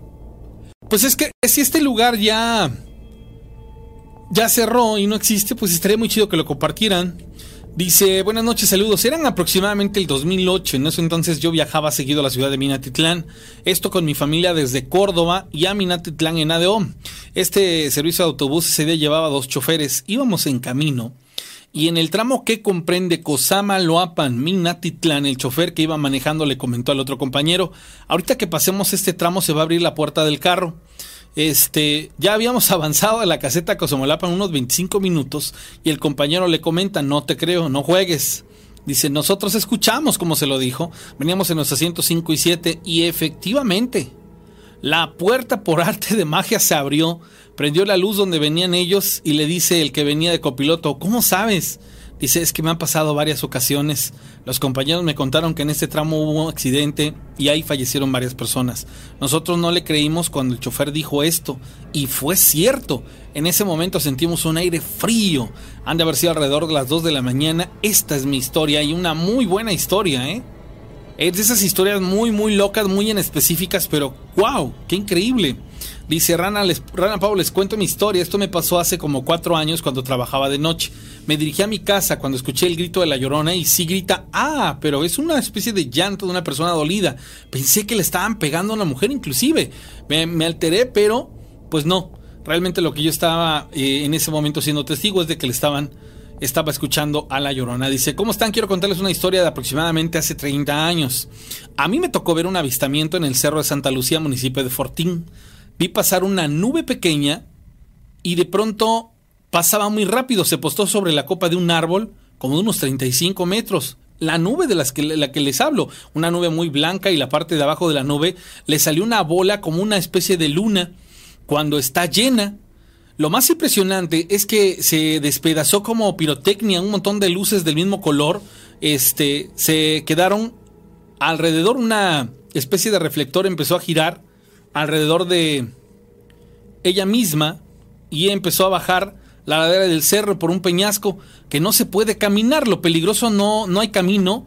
Y ahí bajaron al fondo, hay un sótano como de 200 metros de profundidad, eh, de profundidad. Esta luz no sorprendió, amigo a mi padre, a mi hermano y a mis dos primos. Todos estaban armados con rifles y escopetas. Esto porque íbamos a cacería nocturna. De momento todos nos quedamos sorprendidos, hasta los perros de cacería, cuando de momento salió la luz del sótano. ¿Y cuál fue mi sorpresa? La luz era de 300 metros. Nosotros quisimos tirar, pero no salió ningún tiro porque sabían, este, en, en, ah, no, caray, sabían, ok, no salieron los tiros, nos echamos a correr y unas veredas las tuvimos que avanzar hasta llegar a un lugar seguro donde creímos que pues ya estábamos a salvo, llegamos a un panteón, anduvimos caminando hasta ponernos tranquilos, esta es mi historia. Y así fue como me ocurrió. ¡Wow! Imagínate, o sea, le, pasó. no, bueno, a ver, ahorita. A ver, el, hecho de que de que hayan visto esa, ese avisamiento y haya desaparecido, digamos, en un momento dado con, con como si fueran fuegos artificiales, eso me llama la atención, fue inclusive, además de extraño, pues un espectáculo bonito, agradable, pero por sí son, son manifestaciones aparentemente extraterrestres un tanto, eh, pues fuera de, lo, de lo común, ¿no? ¿Lo del ADO lo escuchaste? No. Aunque te lo platico súper rápido, le acabo de platicar ahorita. Eh, unos, una, pareja que iba arriba de un ADO y escuchan que el chofer le dice al copiloto, le dice, en tal tramo se me va a abrir la puerta. Ah, no es cierto, ahorita vas a ver. Y pasan por ahí, pum, se abre la puerta. Entonces los que venían adentro dicen, güey, sí se abrió. Y le dice, pero ¿cómo sabes? Dice, me han pasado varias veces. Dice, pero ¿a razón de qué? Dice, es que dicen que aquí hubo un fuerte accidente, hubo muertos. Dice, y creo que esa es la razón. Tómala. Ay, güey. ¿No le dijo dónde fue esto? Eh, entre, entre Cosamaloapan y Minatitlán. Tómala. Bueno. Muy interesante. Bueno. Bueno. Hola. Se fue finalmente. Bueno, entonces ahí está la invitación, señores, para que sigan reportándose con nosotros. Las dos alternativas son las llamadas telefónicas y el WhatsApp. Las llamadas al 271 7175 945 y el WhatsApp es el 271 788 65 para que se comuniquen con nosotros y bueno, puedan eh, estar en contacto con nosotros para contarnos sus anécdotas. Bueno, Sí, bueno, buenas noches. ¿Quién habla? Hola. Mónica, bueno. ¿De dónde nos hablas, Mónica? De Fotín. Ok, Mónica, ¿qué pasó? Eh, quiero contarles dos historias que me pasaron. Hace una cuando tenía aproximadamente entre 10 y 12 años. ¿Le puedes bajar a tu transmisión, porfa? Porque no se nos va a... O al radio, lo, que sea que estés viéndonos. A ver, ¿qué pasó? Ajá. Una me pasó cuando tenía entre 10 y 12 años, más o menos, y la otra este, hace 6 años cuando falleció mi mamá. Bueno, cuando era niña, eh, yo vivía, yo dormía junto a mis papás, pero en cama separada. Eh, una noche eh, se vio una fuerte tormenta, rayos, este, lluvia, este, muy fea. Y pues yo soy muy, este, no me gusta la oscuridad. Entonces haga de cuenta que yo estaba dormida en mi cama con pabellón porque había pues mosquitos y todo eso. Y cuando se suelta un rayo más fuerte me despertó y al momento que me despierta yo siento clarito cómo mis pies van subiendo hacia arriba sin yo hacer ese movimiento y empiezo a sentir abajo de mis pies frío, frío, frío. Entonces la verdad pues sí me, me asusté y pues empecé a gritarle a mis papás y me dice, ¿qué te pasó? ¿Qué te pasó? Le digo, no es que me acaban de alzar los pies, me acaban de alzar los pies. ¿En, qué, llanto ¿en qué posición estabas? Tú? ¿En qué posición estabas tú? Acostada. Acostada. Sí, boca arriba. Y, le, y ese rayo eh, que cayó me hizo despertar y el momento que despierto yo empiezo a ver cómo mis pies se van alzando los dos. ¿Cayó un rayo, un, un, rayo normal como de una tormenta o un rayo de luz? Fuerte, fuerte, un rayo fuerte, como la tormenta que pasó hace unas semanas. Ajá. Así pero fue en la noche. Yo le calculo que han sido como la una y media, dos de la mañana. ¿Tú estabas despierta? Mm, el rayo me despertó. Ah, el rayo te despertó. Al momento que me despierto, mm, yo le calculo un minuto más o menos, y mis pies empiezan a subir hacia arriba, hacia arriba, hacia arriba, hacia arriba. Y lo que más me espanta es que yo empecé a sentir frío abajo de mis pies, muy, muy frío. Y haga de cuenta que sí me los, me los levantaron como a 30 centímetros, 40 centímetros de la cama. Ok, digamos que tu espalda quedó recostada todavía sobre el colchón, pero tus piernas estaban en, levantándose hacia, hacia la azotea, digamos. Como medio metro casi. Y desde ese momento, pues yo no, no me gusta dormir a oscuras. Como, porque pues obviamente mi cuarto estaba oscuro o el cuarto de nosotros. ¿Te, levantaron las dos pies eh, como, como medio metro? como medio metro más o menos. Y lo, lo que más me espantó pues fue eso y que estaba muy frío abajo. Yo sentía como un hielo. ¿Y qué hiciste cuando sentiste que las piernas se las iban levantando? Grité, grité y empecé a llorar. Y, al momento que empecé a llorar, pues mis papás, este, pues me dijeron que qué me pasaba. Le digo, que me acaban de hacer las piernas, me acaban de hacer las piernas. ¿Cómo estaba soñando o algo? Le digo, no, se los juro que no. Le digo, ahorita el trueno que cayó y con relámpago me despertó y me empezaron a alzar las piernas y pues obviamente pues estaba ya espantada. Tenía yo, de cálculo, 10, 12 años no más y pues sí sentí horrible. Caramba, Pues desde ese entonces, pues no duermo con así oscuras, pues, con una lámpara. Caramba, pues y pues la otra situación que me pasó fue hace seis años que falleció mi mamá.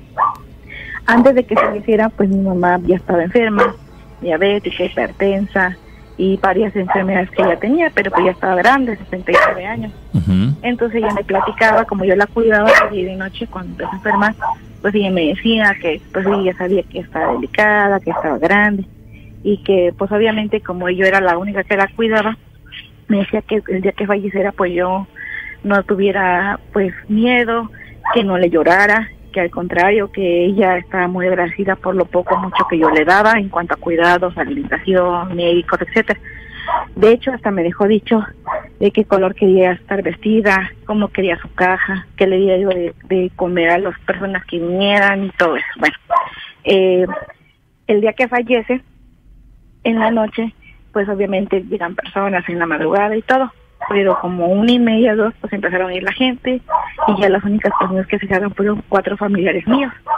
Estaban alrededor de, de donde estaba ella y este y en eso eh, estábamos platicando, pero mucho antes de eso, antes de que falleciera, como dos meses antes, ella me dijo, y dice, oye, dice, el día que yo me muera, dice, te voy a venir a jalar los pies, porque sabe que pues yo sí me espanto de esas situaciones.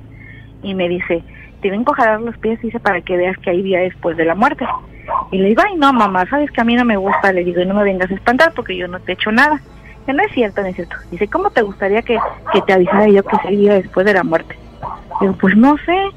Y digo, ¿qué tal? Le digo, y si cuando estemos velando me pones y apagas el, foco, porque pues en ese seis años yo tenía focos en lugar de lámparas en mi casa. Y me dice, ajá, está bien.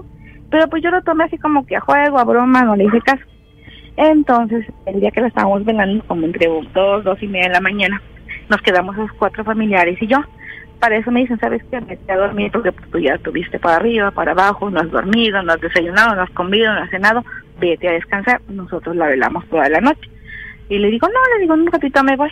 Cuando yo termino de decir en un ratito me voy, te los juro que prendieron y apagaron tres veces el foco de arriba de donde estaba mi mamá, este, pues velándola. Y todos se quedaron así, ¿no? Como que, ¿y ahora? Digo, no, no se espanten. Digo, es mi mamá. Digo, yo tuve una plática con ella y ella me dijo que cuando falleciera, la forma en que ella me iba a decir que había vida después de la muerte era de esa forma, prenderme y apagarme el foco. Y pues sí, todo el mundo como que se, se espantó, pero pues yo lo tomé tranquila y hasta el día de hoy ni la he soñado, ni me he espantado de nada. Sí han pasado cosas aquí en mi casa, pero no referentes a ella. Que generalmente se dan ese tipo de situaciones. Apenas no tiene mucho que una persona nos compartió que un muerto tarda hasta tres días en darse cuenta que está muerto. O sea, que de, del día que fallece a, tres días es el periodo en el que hace cosas considerando que no está muerto. Ya, una vez que realmente se da cuenta que ya murió, ya no puede tener contacto con, con lo material. Entonces, exacto, con lo físico. Entonces, aquí hay dos cosas. Una, o tu mamá realmente estaba muy consciente de que ya murió, o apenas empezaba a dar cuenta que ya había fallecido. Por eso es que tienen esa, esa, por eso es que se cuenta y se dice que cuando una persona fallece se empiezan a, dar sucesos paranormales eh, en ese lapsus de tiempo, porque es el tiempo que le lleva al muerto darse cuenta que lo está. Muy interesante. Sí, no, en ese caso, pues aplica directamente lo que hablaste con ella, vamos, a, eh, independientemente de que ya te, tú ya habías eh, eh, platicado con tu mamá y ya en cierto modo habían acordado que el día que ella muriera podría avisarte de esa manera en que, que hay vida después de la muerte, pues aún así me llama la atención que lo hayas tomado con tanta naturalidad porque...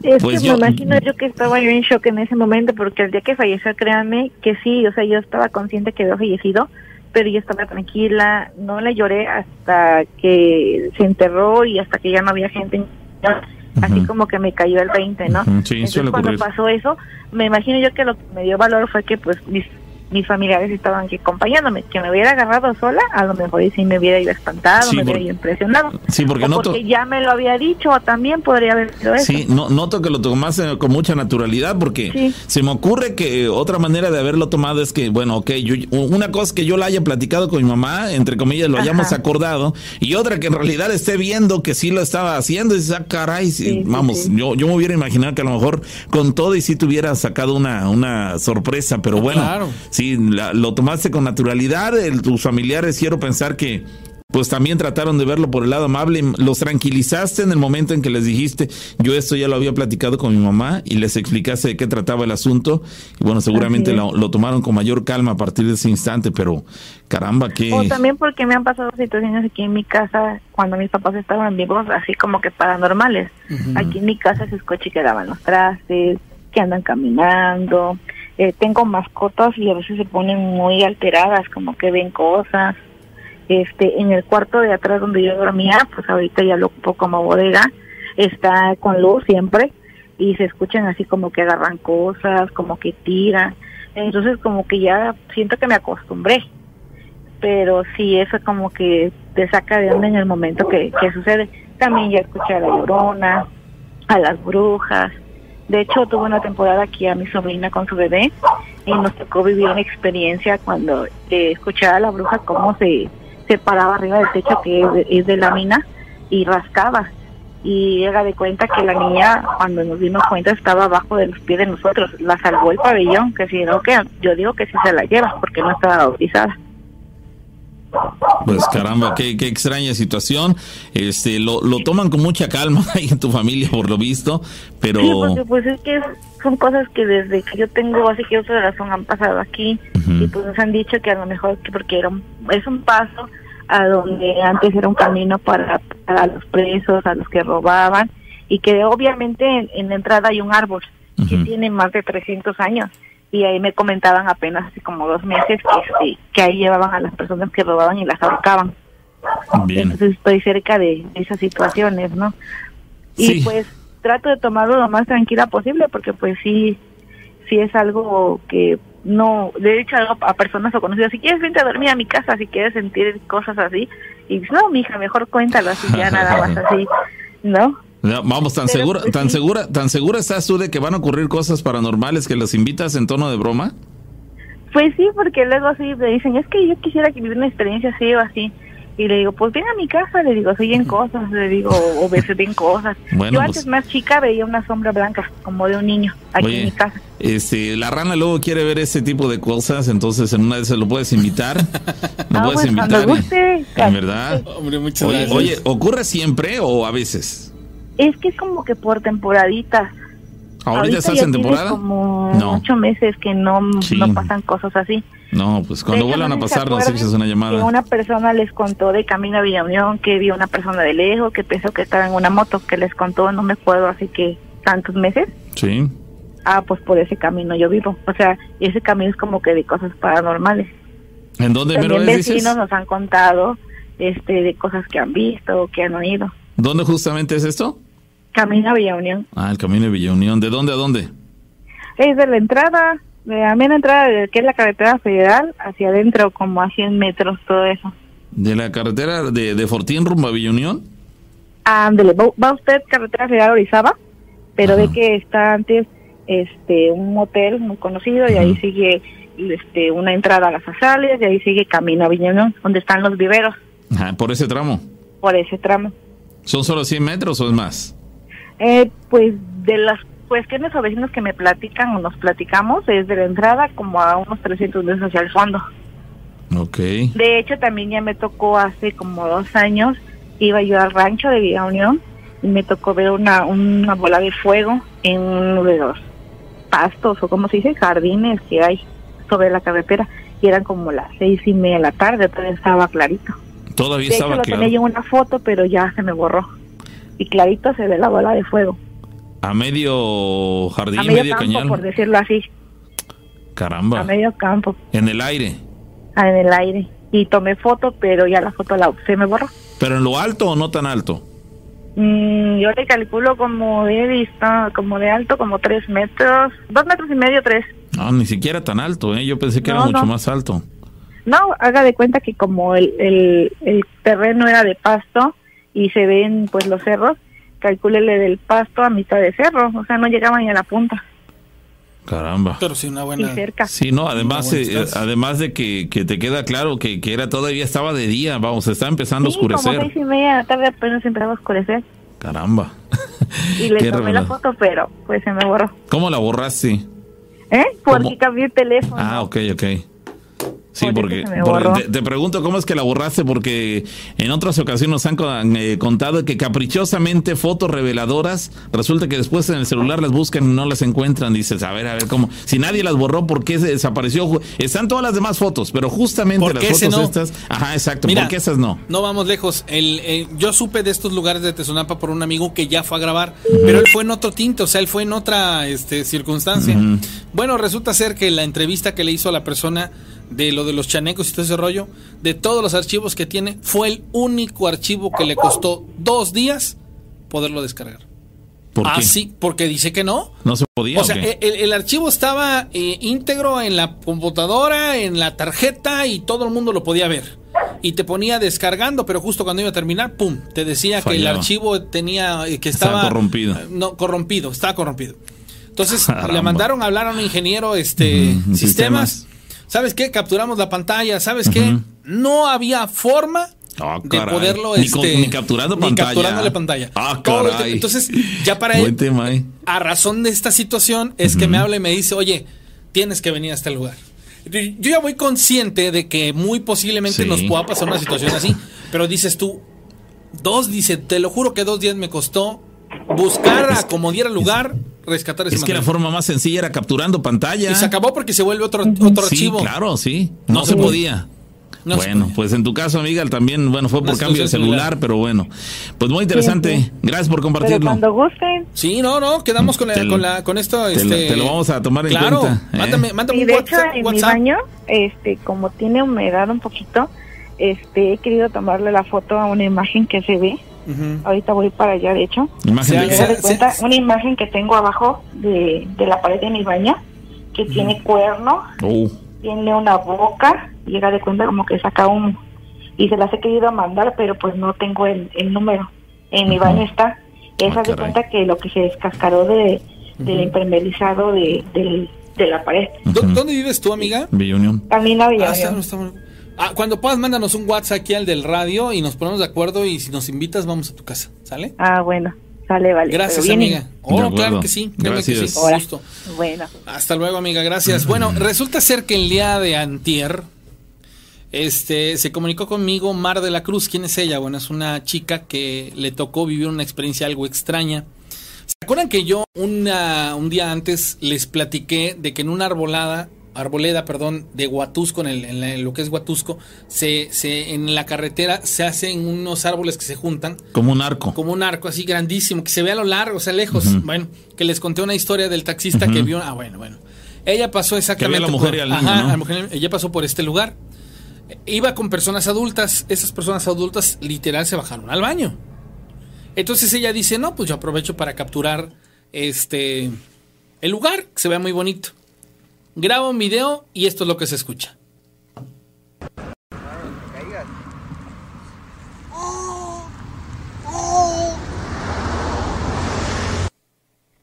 De nuevo.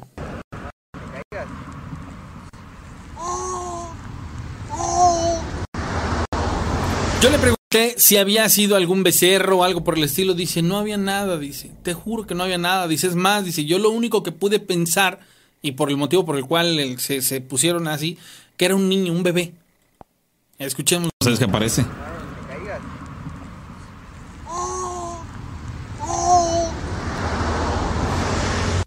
Pero no, dice que tuvieron que ya mejor se fueron. Sí, Ahí vamos. está, señores. A, a ver, vamos a ser eh, claros en esa situación. Más de una ocasión hemos eh, platicado de historias que ocurren en carretera, de personas que van en, en su automóvil y por cierto motivo tienen que detenerse a hacer sus necesidades, a comer algo, algún motivo. O alguna avería en el auto, lo que sea. De tal manera que en lo que se, de- se eh, bajan de los, de, las- de los automóviles y están por ahí unos minutos, alcanzan a escuchar el llanto de bebés, de algún bebé, no muchos bebés, de algún bebé que llama su atención porque considerando que están en un lugar eh, pues, re- retirado de, digamos, de la civilización o de algún lugar poblado, pues les parece extraño escuchar el llanto de un bebé a media carretera, donde el poblado más cercano está a varios kilómetros de, de donde se encuentran. Entonces, a ver, un bebé aquí, ¿qué puede estar haciendo un bebé en este lugar? Tendría que estar forzosamente en solitario porque no hay nadie a mi alrededor, voltean a todos lados, no hay absolutamente nadie, a menos de que alguien lo haya dejado abandonado ahí a un costado de la carretera.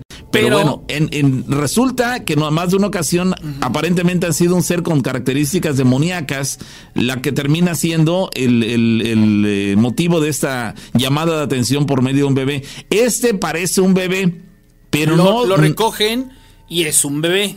Sí, siguen cargándolo como exacto, bebé. Sí, exacto, claro, exacto. sí. Y, y la pregunta más grande es, ¿qué hace un bebé abandonado a tal carretera? Sí. El detalle viene Cuando cuando... descubren la sábana. Descubren abre- la sábana. exactamente. Ven al bebé, el bebé los mira y la parte impresionante viene Sí. cuando el bebé se sonríe. Dice, mira mis dientitos. Mira mis dientitos. Le dice, tiene- mira mis Ay, dientitos y los dientitos son escalofriantes. Como no de son, tiburón. No son, esque- no son eh, dientitos normales, son eh, dientes de una figura demoníaca aparentemente que causa el terror automático en las personas que lo ven. Y bueno, lo han han terminado arrojando por la ventana. Vamos, es una cuestión ahí escalofriante la que viven las personas. Ahora bien, el audio que nos acaba de presentar la RANE que nos hicieron favor de hacernos llegar. Sí es cierto, y estarán de acuerdo conmigo algunos, quizá otros no, de que sí suena como bebé, pero no propiamente como bebé. Pareciera que están fingiendo. Yo pensé, digo, si ese es el llanto al cual hacen eh, alusión las personas que han sido confundidas en las carreteras, yo tomaría con ciertas reservas el que sea un bebé. Parece bebé, pero no llora literalmente como un bebé. Parecido sí, pero no como un bebé. Pareciera que que fuera yo el que estoy queriendo fingir "Uh", haciendo el llanto de un bebé. Vamos, no es no se nota claramente que sea idéntico al llanto de un bebé, se parece, sí, mas no es idéntico y esta es una muestra de ello. Pareciera que, que, que el, que el- si es el mal el que está haciendo estas, eh, pues no ni siquiera llamarle travesuras, porque travesura lleva una eh, nota ahí de, de, de chispa, de alegría y de, de diversión. No, no, no es divertido para las personas. El que está haciendo estas maldades, porque son maldades tal cual, este, no puede hacer la voz literal de un bebé, pero sí fingirla y esta es una muestra de ellos. Así que La recomendación sería para los automovilistas, cuando vayan en carretera, tomen sus precauciones. Si llegas a escuchar el llanto de un bebé ahí cerca del lugar donde te bajaste a hacer tus necesidades, a comer algo, a revisar el auto, qué sé yo, no te confíes, digo, en una de esas podría ser un bebé realmente el que dejaron abandonado ahí, pero las posibilidades de que esto sea verdad yo creo que son verdaderamente mínimas, porque tendrías que tener demasiada eh, ser muy puntual, demasiado exacto para que, habiendo un tramo carretero tan distante, justamente te detienes a un costado del lugar donde dejaron abandonado un bebé. Sería demasiado coincidente si esto ocurriera, ¿cierto? Entonces, tomen sus precauciones, no se confundan, pareciera que el mal eh, busca engañar a la gente. Digo, si quiso tentar a Jesucristo, según la, la, Biblia, quiso tentar a Jesucristo, evidentemente Jesús no cayó en, en sus eh, artimañas, pero bueno, si lo quiso hacer con él, para los que somos creyentes, pues que no podría querer hacer con cualquiera de nosotros. Así que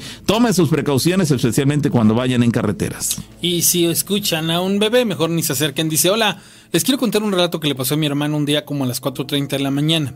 Mi mamá nos mandaba a traer la masa que guardaba en la casa de mi hermana para echarles lonche a mis hermanos, porque se iban a trabajar. Ese de mi mamá mandó solo a mi hermano, se tardó, mi mamá salió a la calle y mi hermano estaba parado en un poste de luz mi mamá le gritó, apúrate. Mi hermano le contestó, amá, amá, mi abuela va a cruzar la calle. Ella volteó y también la vio. Mi mamá le gritó, no es una señora que va al molino. No, amá, es mi abuela. Trae el vestido que tú le pusiste cuando ella falleció. Mi mamá nos dijo que empezaron los perros a ladrar y los burros a rebuznar. Los burros a rebuznar, señores. Me estoy carnal, ¿Se imaginan esa, esa experiencia? Yo, eh, esa historia nos la mandaron la semana, eh, bueno, el programa anterior, yo insisto, de repente leo las historias este, que no alcanzaron a salir al aire. Yo ya sabía, digamos, de ah, ya la habías leído. Sí, yo, yo, pero fuera del aire, fuera ah, del aire. sí, fuera del aire la, había leído. Este, y caramba, cuando escuché eh, o leí esta parte en la que menciona que además de que los perros aullaban o se alteraron, los burros rebuznaron y dices, caramba, es decir, tan fuerte es la, la manifestación paranormal, el, el, momento tan tétrico que, que, se vive en, ese instante, que no solamente las personas reciben el impacto emocional de esa experiencia, sino que los animales que están cerca del lugar también se alteran. En ese caso, el asunto de los perros y también de los burros. Los burros rebuznaron como reacción ante una cuestión que aparentemente también nos espantó. Caramba. Dice, buenas noches Rana, soy, soy Heidi. Bueno, quiero platicarles que hace dos años en la madrugada, a las dos de la mañana, estábamos durmiendo mi esposo y yo. Resulta que yo empecé a sentir frío, me desperté para buscar mi cobija y al abrir los ojos, al lado de mi esposo estaba de pie un hombre. Él estaba de todo de blanco vestido. Ella estaba como si fuera un monje, solo que lo cubría su, solo que cubría su cabeza y no sé cómo se, se le llame, terminaba en una especie de pico. Obviamente le cubría todo el rostro. No, no me moví ni intenté decir nada, solo lo observé. El hombre frotaba sus manos en forma de círculo sobre mi esposo que dormía profundamente. Los movimientos que hacía el hombre eran como unos 10 centímetros arriba de él. Lo hacía sobre todo su cuerpo de cabeza a los pies. Cuando él iba llegando a los pies de mi esposo yo empecé a temblar pues pensé que me haría lo mismo a mí y para mi sorpresa fue que al llegar a los pies de mi esposo desapareció el hombre. Lo que hice al momento fue tomar de la mano a mi esposo y hablarle a lo cual él no reaccionó. Estaba profundamente dormido.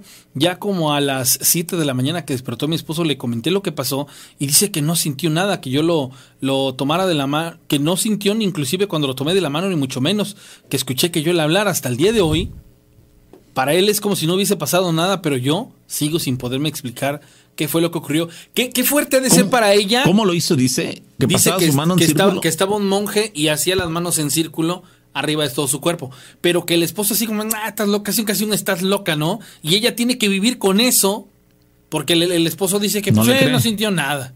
Que él no sintió nada wow, o sea. A mí, a mí no, no, no, sé, a mí se me ocurre que ese ser hacía un movimiento así, dice, menciona que en círculos, por encima de su, del, del cuerpo de este hombre, dice que unos 10 centímetros encima de él, pasaba la mano este, haciendo círculos. Lo primero que se me ocurre es que estaba robándole la energía. Lo primero que se me ocurre al hacer este movimiento por encima del, del, cuerpo de este hombre mientras estaba dormido, por todo su cuerpo, desde la cabeza, pasándole en forma de círculo la mano. estaba como sanando, ¿no? No, a mí se me ocurre que le estaba robando energía. ¿Robando? ¿Qué personaje era? Eh, pues no, ¿Personaje sí. de blanco con, con, tipo, tipo monje? Monje, no lo sé. Pero era algo, algún ente este, extraño que lo primero que se me ocurre es que le estaba robando energía. No sé si estoy divagando, digo, puede ser un error totalmente lo que estoy diciendo, pero lo primero que se me ocurre es que le estaba robando energía. Hacía este movimiento con las manos para atraer hacia su mano la energía de su cuerpo, de, de, este hombre. Entonces, se me ocurre que le estaba simplemente robando energía. Este, eso en, en el mejor de los casos. No sé qué opinan ustedes, qué se les ocurre que pudiera haber estado haciendo este hombre, pero lo primero que me viene a la mente, o se me ocurre pensar, es eso, que le robaba la energía aprovechando que él estaba durmiendo. Recordemos que cuando estamos dormidos entramos en un en una, una digamos que una especie de dimensión distinta a la que tenemos en realidad y pues quizá en ese momento somos más eh, fácilmente, podemos ser más fácilmente víctimas de, de, de, algo de estas características, algún robo de energía o algo por el estilo, no lo sé, pero bueno, gente que sabe más del tema seguramente sabrá de qué, a qué nos referimos exactamente. Bueno, señores, continuamos ya en 15 minutos para la finalización de la primera pues ya no sé ni cómo explicarlo el día de hoy, pero bueno, en condiciones normales ese, estaríamos llegando a la, a la mitad del, del, programa, pero bueno, ya estamos rebasando en este momento la primera mitad. Dice, buenos días, excelente programa, todos los lunes, miércoles y viernes los escuchamos en Orizaba. Muy bien. Quisiera poder platicarles una historia de los duendes, tengo una duda porque mucha gente cuenta que los duendes se pueden dominar con dulces y juguetes, ¿esto es verdad? Sí, ya nos contaron Sí, una vez, este que supuestamente con eso los encantas, pero esto de los dulces se aplica para los que son de figurita, no para los, los duendes este físicos, sino se refieren a, bueno, no a los reales, como por así decirlo, sino a los, a los famosos duendes esos que te compras en una tienda. Como pitufos, Como, como, los pit- ajá, troles. que son como troles, que eso les da que les puedes pedir favores, pero ojo, tiene sus detalles, no es cualquier cosa. Sí, no. Dice, Caramba. una ocasión mis papás y mis hermanos fuimos a una peregrinación a la basílica. Eh, el padre nos dijo que haríamos una oración para que nos fuera bien en el camino y ya avanzando en el camión se escuchó un chillido como si el camión hubiera aplastado un gato. Se bajó el chofer y no había nada. El padre nos comentó que tal vez fue el malo que nos quería espantar. Estoy en Minneapolis, saludos. Sí, puede ser, ¿no? Sí, claro, claro que sí, son, son las posibilidades. En, en ese mundo de lo paranormal pareciera que pensar en todas las posibilidades no está por demás. Probablemente alguna de ellas sea la, la respuesta correcta. Bueno, señores, ahí están las, las Dice- anécdotas. Gracias. El WhatsApp 271-788-65 para que nos manden su WhatsApp. Dice Pavo Rana, tengo una historia muy personal a la cual me atrevo a contarla ahora porque les considero personas serias. No he podido platicarla abiertamente porque no, no, no sé qué haría de ser criticada. La situación me, me pasó en el 2016 en un departamento que rentaba por eh, de Orizaba. Resulta ser que ya anteriormente les relaté otras experiencias de este lugar, pero esta fue la culminación de todo. Una noche me encontraba sola, mi marido no estaba porque le tocó trabajar, inclusive de noche. Yo dormía en mi cama tranquilamente cuando de pronto sentí que alguien se posó encima de mí, a lo cual desperté de golpe, pero como en un estado como de somnolencia. Todo estaba oscuro, muy poca luz llegaba de la ventana que me daba hacia la calle y quise moverme y no podía. No podía mover la cabeza, ni los brazos, ni nada. Cuando de repente sentí que algo me sostenía las muñecas como con unas manos grandes, empecé a sentir un ambiente muy caliente como si estuviera cerca de un horno. Me empecé a espantar y quise hablar y gritar, pero no podía. Sentí como algo recorría mi abdomen como una especie de lengua larga y grande. Luego sentía el peso del cuerpo como de un hombre, pero muy grande. Sabía que lo que estaba experimentando era una situación con un incubo. Pude sentir cómo literal tuvo relaciones conmigo. Quise re- rezar y en mi mente no recordaba las oraciones y se me trababa en la mente las palabras. Solo apretaba los ojos por la molestia que sentía. Lloraba pero no podía ni hablar ni gritar. Cuando en un instante pude mover la cabeza, dirigí la mirada hacia mi cuerpo y entre mi estado de letargo pude visualizar un ser enorme. El cuerpo de un hombre muy musculoso encima de mí con alas, desnudo completamente. Su piel, por la poca luz que llegaba de la calle, vi que era como rojiza pero opaca. Y sus brazos me tenían sosteniendo las muñecas. Cuando presintió que lo veía, alzó la cabeza y su rostro era muy fino, como el de una mujer, cabello corto al ras negro, sus ojos negros completamente rasgados y con una sonrisa enorme tan demoníaca que podía ver sus dientes como colmillos. Fue impactante para mí que lo único que hice fue cerrar los ojos y pedirle en mi mente a Dios que me ayudara. No sé cuántos minutos estuvo encima de mí, pero cuando yo no sentí su peso de golpe, pude moverme. Me paré corriendo de la cama y pensé que había sido una pesadilla. Me sentía mareada, sin fuerzas, adolorida. Encendí la luz y me vi totalmente desnuda, con signos en mi cuerpo de que había tenido algo sexual y con unos rasguños en el abdomen que llegaban hasta la espalda. Me puse a llorar porque me sentía violada. Nadie me lo iba a creer. Tenía signos del acontecimiento y había visto a mi agresor. Fue la única y última vez que me pasó algo así en este lugar porque posteriormente me mudé pero guardé el secreto hasta hoy que se los comparto. Caramba. Es la primera vez que describen un incubo, güey. Está increíble. O sea, si te das cuenta en la descripción, es un ángel caído, hermano. Es un ser demoníaco, caramba. Exacto. es, es, un.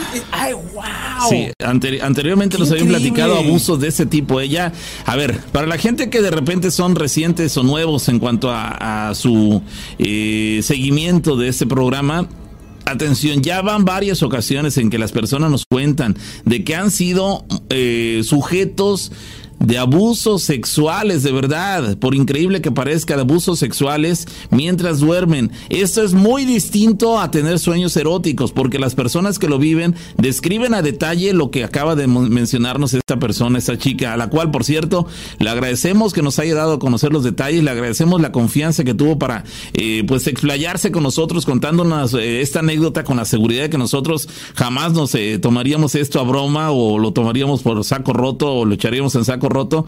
Al contrario, nos resulta eh, muy gratificante saber que nos tienen la confianza para contarnos esas anécdotas y que resultan tan estremecedoras y tan reveladoras.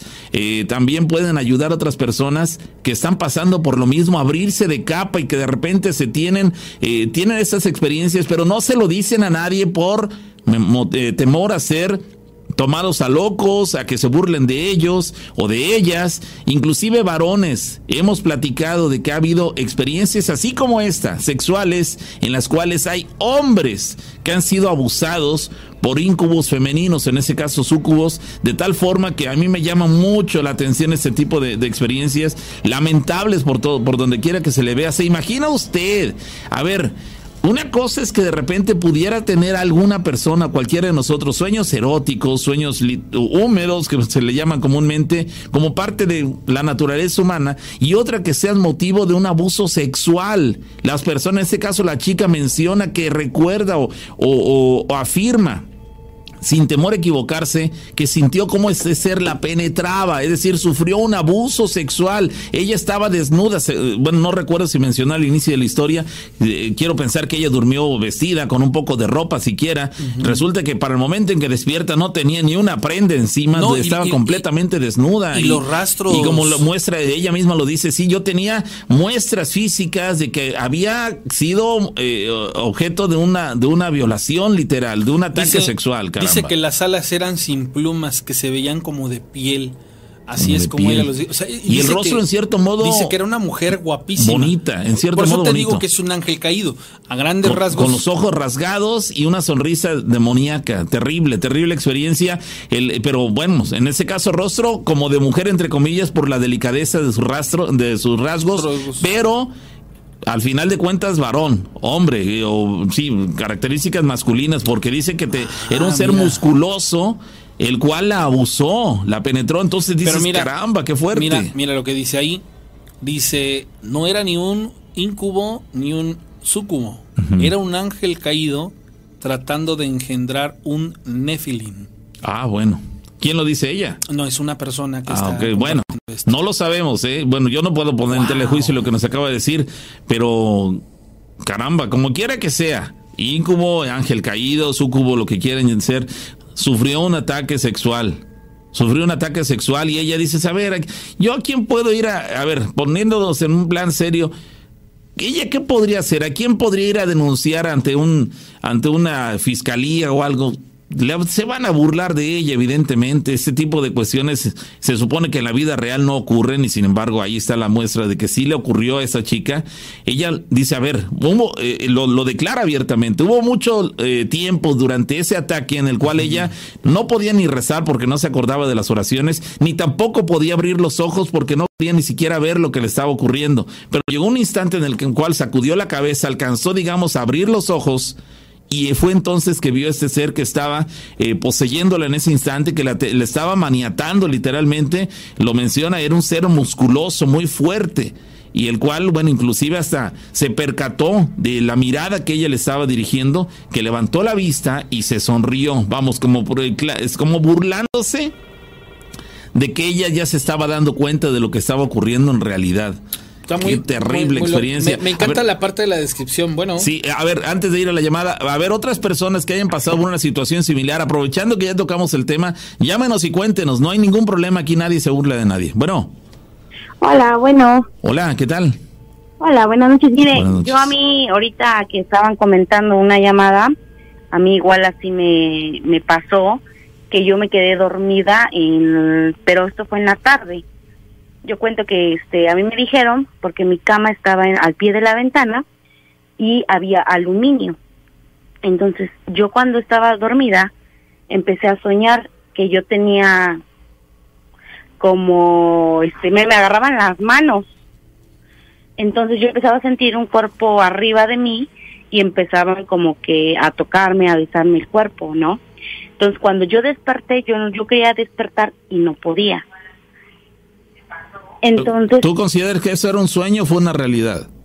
No, no, no, fue un sueño, un sueño. Ok. Porque yo estoy 100% segura que fue el sueño, porque cuando yo de, cuando yo desperté, este, lo que me despertó fueron mis gemidos que estaba realizando porque me estaban, este, fue como un acto sexual el que yo tuve. Yo desperté cansada, este, no, o sea, como si yo hubiera tenido por muchas horas una relación sexual. Y este a mí me dijeron pero no te no te despertaste ni ni incómoda ni sorprendida o sea para ti o sea para ti fue así como de fue como una especie de un sueño erótico, erótico? lo tuyo tú crees que fue un sueño erótico no fue un sueño erótico, o sea, yo me can, o sea, yo desperté cansada y adolorida de mis piernas. A mí lo que me despertó, vuelvo a repetir, que yo estaba gimiendo en, eh, en la tarde, en la tarde que ah, yo. Pero no tenías conciencia, o sea, tú no estabas, o sea, tú no recuerdas tener la sensación de haberlo disfrutado literal, sino simple y sencillamente era, era algo que estaba contrario a ti. Dices, ah, caray, ¿por qué estoy gimiendo? ¿Qué está pasando? ¿Así fue? Exactamente. Órale. No había conciencia. En, la mayoría de los casos siempre hay conciencia del acto. Aquí no había conciencia. Era el cuerpo eh, teniendo la actividad y ella así como de pronto cae. A ver qué onda, qué está pasando. ¿Qué pasó? en, tu, en, tu, sueño nunca viste a nadie? No, no había nadie porque yo no podía moverme en mi sueño. O sea, yo sentía que me agarraban de mis muñecas y de mis tobillos y es este, y la incomodidad del sentir a como una persona, pero yo no veía a nadie. O sea, la pesadez de la persona, pues. ¿Solamente una, una ocasión te sucedió? Sí, nada más una. bueno, a mí me dijeron que en ese entonces fue porque tenía una, una un ventanal de aluminio, entonces me sugirieron cambiar la cama de, de lugar para no no volver a tener este, este tipo de, de sueños. ¿Pero ¿qué, ¿qué, tenía que ver el ventanal de aluminio? ¿Pudo haber sido uno de madera, pudo haber sido uno de cualquier otro material? El caso es de que tu cama estaba cerca de ese ventanal. O sea, el hecho de que haya sido de aluminio no tuvo nada que ver con el asunto, sino que tu cama estaba cerca de esa ventana, ¿no? Pues a mí me, bueno, una vecina, este, al momento de que yo desperté, este, pues sí me espanté, ¿no? Por la sensación que yo sentía entonces me, me ella me comentaba que por ser diablo, algo así me comentó, pues el metal, el aluminio lo atraía. Ah, ok, mira, no lo sé, no sé si será verdad esta, esta afirmación, pero Pues habrá que anotarla por ahí, ¿no? Exacto, habría que buscar qué fijación tiene ¿Cuántas ocasiones? exacto, con, el aluminio. ¿Cuántas ocasiones habrá ocurrido o en, cuánta frecuencia de los casos de ataques de incubos eh, se están relacionados con que las personas que, sufren esos ataques cuentan con ventanales de aluminio? Digo, sería interesante hacer un registro de esa, de esa situación. Vamos, si, si de cara, no sé, 10 ataques de incubos en, se pudiera eh, pues eh, documentar que en 7 u 8 estaban relacionados con que las ventanas de esos lugares eran de aluminio y se sacará si hay una relación directa entre los ataques de estos seres con el hecho de que las personas tengan ventanas de aluminio o marcos de aluminio, digamos, entonces este, sería interesante ver eso. Si esto quedara descartado, diríamos, no, fue simplemente una coincidencia, pero si en una buena cantidad de casos se relacionara una cosa con la otra, dices, ah, caray, es para tomar en cuenta. Pero bueno, ¿qué, qué tiempo tiene que te ocurrió esto? Fue en Ah, marzo más o menos. Ah, en ese mismo año. Sí. Ok. Exactamente. Bueno, pues ahí queda tu, tu experiencia. Muchas gracias por compartirla. Sí, ¿no? Bueno, buenas noches. Que estés muy bien. Hasta hasta luego. Pues así está el asunto, hermano. Está interesantísimo este rollo. Los, casos en los cuales las personas eh, experimentan. Sí, casos tan tan tan aberrantes, tenebrosos y desesperantes, porque las personas que viven estos ataques se sienten indefensas, impotentes, en el sentido de que no pueden hacer algo o nada absolutamente para evitarlo. Como la chica que dice, yo me sentí violada. ¿Cómo lo cuento, no? bueno, sí. Sí, Pavo. ¿Qué tal? Rufino. ¿eh? Ah, ¿qué pasó, Rufino? Eh, mira, yo te le, voy a comentar algo. O sea, que yo tenía tenía rato que se lo quería comentar, pero pues yo digo, a lo mejor vayan a pensar que, no, pues el Rufino nomás pura, pura puntada, ¿no? Pero no, ¿se acuerdan que yo les platiqué que trabajé un, en un edificio 22 años ahí en el centro? Ajá. Y que en ese edificio espantan, o sea, este, en la consejería espantaron a, a mi tío que estaba ahí, que era ya disjunto, y a otro señor también que ya es disjunto, que trabajaron ahí, que eran este conserjes. Sí. Y entonces yo, yo, yo me quedé ahí, ahí trabajé 22 años. Y, y abajo, o sea, pasa la escalera y en la, y aparte, en la parte de abajo, por debajo estaba, yo tenía una camita y hacía un rincón la televisión y luego hacia un lado la, una batea para lavar las jergas y, y otra para lavarse las manos, ¿no? Y entonces, este, pues yo me acosté como eso de las, pues ya me acosté como a las 12 o algo así. No, mi hermano, te estaba yo durmiendo cuando pues luché luché con ahora sí con el maligno que yo estaba dormido no pero que, él me agarró y que me quería me quería violar. En serio pero el maligno, el maligno o el, el, diablo, sí. ¿Por qué, por qué crees tú que era que era el, maligno y no otro ser? porque porque yo o sea te, yo en mi sueño yo o sea yo en mi sueño yo lo, lo veía lo pues yo luchaba con, con él no porque pues él desde que me me agarró así o sea por la espalda y yo forcejeando y, y, no o sea una cosa una cosa que, que cuando yo desperté o sea porque yo alcancé a gritar, ay Dios mío, y, me desperté, estaba yo cansado de, lo que yo había luchado con él, porque él, él estaba aferrado conmigo, él estaba aferrado conmigo, y pues ahí estaba, se apagó una luz, estaba oscuro por debajo de la escalera, ¿no? Pero era la, la consejería, pero pero todo estaba, no había ahí, este, no se oía absolutamente nada, ¿no? Y sí, la verdad. Tú, dices, tú, tú consideras que era el, mal, el maligno, ahora bien, eh, porque lo viste, ¿cómo era? O sea, pues era, eh, o sea, mm, ¿qué te voy a decir? O sea, era, pues, pues más o menos así como, como, como se, o lo, como lo pintan ahora sí, ¿no? Con cuernos. Ajá, sí, pero y yo lo, o sea, te digo, yo lo veía, pero claro, eh, eh, era en el sueño, ¿no? Pero, pero sí luché, porque si yo sí luché, o sea, porque, ¿qué sería? Unos, mm, ¿qué te puedo decir? Unos cinco minutos o tres minutos. ¿Tú, ya estabas, tú, estabas dormido y en qué momento consideraste que llegó, te atacó, de, te dio un jalón? yo sentí que, o sea, que, que, que pues que me empezaba a hacer así a, como, como querer voltear, como, o sea, a agarrarme así, pero, pero te... A fuerza. A fuerza, sí, entonces yo, y, no, me, y pues yo te luchaba y luché y luché y, te digo que yo cuando pues yo alcancé nomás, cuando alcancé yo a decir, ay Dios mío, y que mi, mi, entonces yo me despertaba yo cansado, cansado de, de verte luchado, forcejeado. Ajá. Oye, oye, este, ¿consumó algo, hizo algo verdaderamente en tu contra? No, no, no, no, no, no, o sea, no, no, o sea, no, este, no hizo nada, o sea, porque te digo, yo, porque yo luché mucho, yo luché mucho con él. Caramba, vamos, eh, esta es una muestra de los casos de los cuales hablamos hace un rato, eh, en los cuales verdaderamente hay hombres que también son en ocasiones sí abusados, así como el caso de la chica que nos contó hace un rato en la, en la historia que leyó la rana, eh, la chica que dice, yo sentí, vamos, a diferencia de lo que dice eh, Rufino, que él simplemente no pudo consumar ningún acto sexual, eh, y en el caso de la chica sí, porque ella dice, sí, yo sentí que, que entró a mi cuerpo, en el caso de Rufino no fue así, pero bueno, ha habido casos en los cuales los hombres dicen sí, literalmente, y con toda la vergüenza del mundo lo reconozco, me violó.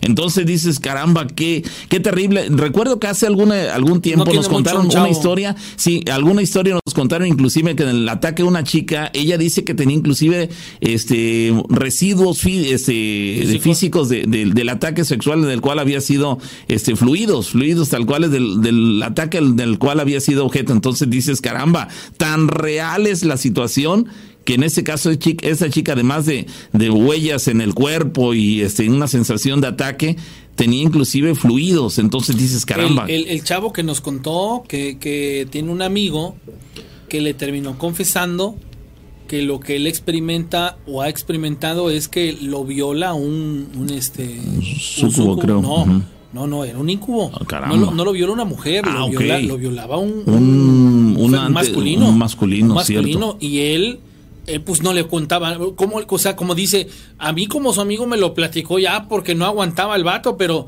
dice que en un par de ocasiones lo han violado en, su, en, sus sueños, pero él tiene esposa e hijos y dice, pues cómo les cuento, cómo les digo, ay, que creen, en la noche me violaron, pero, pero una situación súper extrema. Sí, caramba, no, es, es una situación, quiero pues, suponer, ese Rufino, que desesperante, angustiante, de impotencia total, ¿no?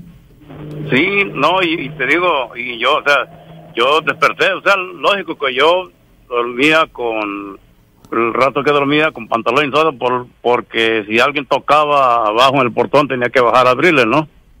Sí, entender que no estabas en tu casa para dormir en short o en ropa interior, qué ah, sé yo, en tu pijama, no, tenías su ropa de trabajo, Entonces, sí, sí, pero, pero, pero, pero ese, ese, o sea, ese, ahora sí que se puede decir, ese, esa, ataque, ese ataque, o sea, fue porque yo te digo, yo me desperté y, la verdad, cansado, azorado, y todavía en mi mente, ah, su nombre, no, me quería violar este que ya su nombre.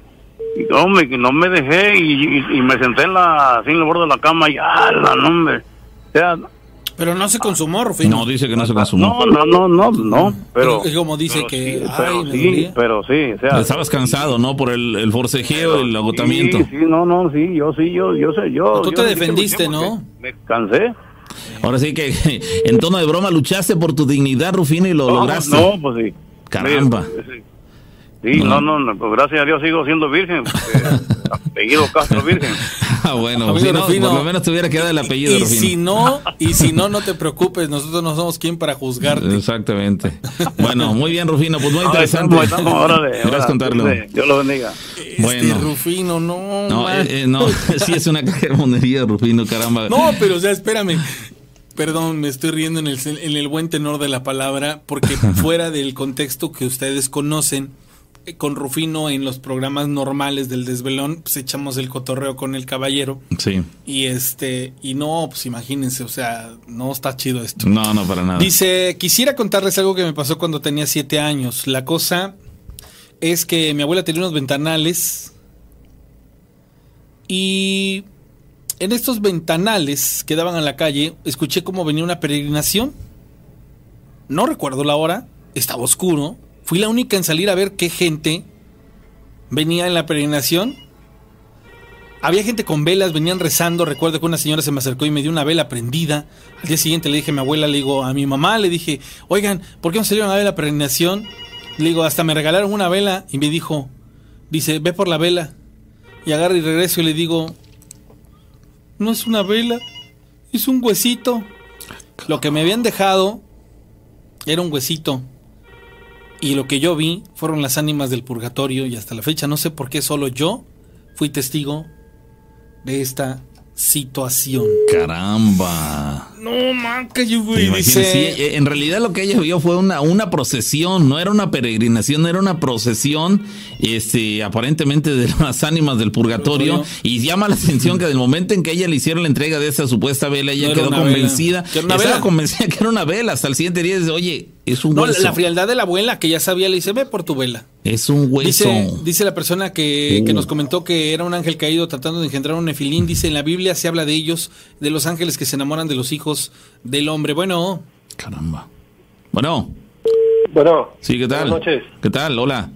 buenas noches. Este, eh, le acabo de mandar un relato hace ratito que ya lo pasaron. De acuerdo. tengo más, este, tengo más, más relatos que contarles. A ver, adelante, adelante. Este, no, ya, sé, ya, ya tengo 49 años, pero hace como unos 40 que pasó esto. Veniendo de un velorio de, de un de un amigo, ya era, era noche, ya. eran como las dos y media de la noche y veníamos caminando toda la calle, mi papá, yo y mi hermano. Y este, ya casi llegar cerca de la casa. Sí. Ya casi llegando a, a la casa, este, este, le, este, venían caminando, nos llegaron casi a la casa y en una esquina de una casa estaba un señor sentado todo de blanco en una esquina, en una piedra sentado. Ahí estaba sentado el señor, todo de blanco, con el sombrero en la rodilla, con las piernas cruzadas. Pues pasamos como a unos, que será unos tres metros, yo creo, de ahí de él.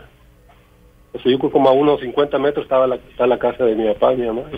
Llegamos, nos metimos mi papá le preguntó, llegó y le, mi mamá le dice, oye, este, oye, estaba un señor ahorita sentado ahí, pero pues no lo conocimos quién era, dice, pero está todo de blanco. Y pues nosotros también lo vimos, mi hermano y yo y él, mi papá. Como a los cinco minutos pasa, llega mi hermano, otro mayor que nosotros, y abre la puerta bien fuerte y le dice mi mamá, ¿y por qué tienes tú? ¿Y ahora qué te pasó? El hombre dice ahorita que venía allá, dice abajo, dice, pasamos por una higuera por abajo, dice, y este, y nomás cruzando la, la higuera saliendo de abajo, dice, no me empezaron como cadenas y así cueros a, que venían arrastrando atrás de mí. Dice, pero feo, dice que se oía.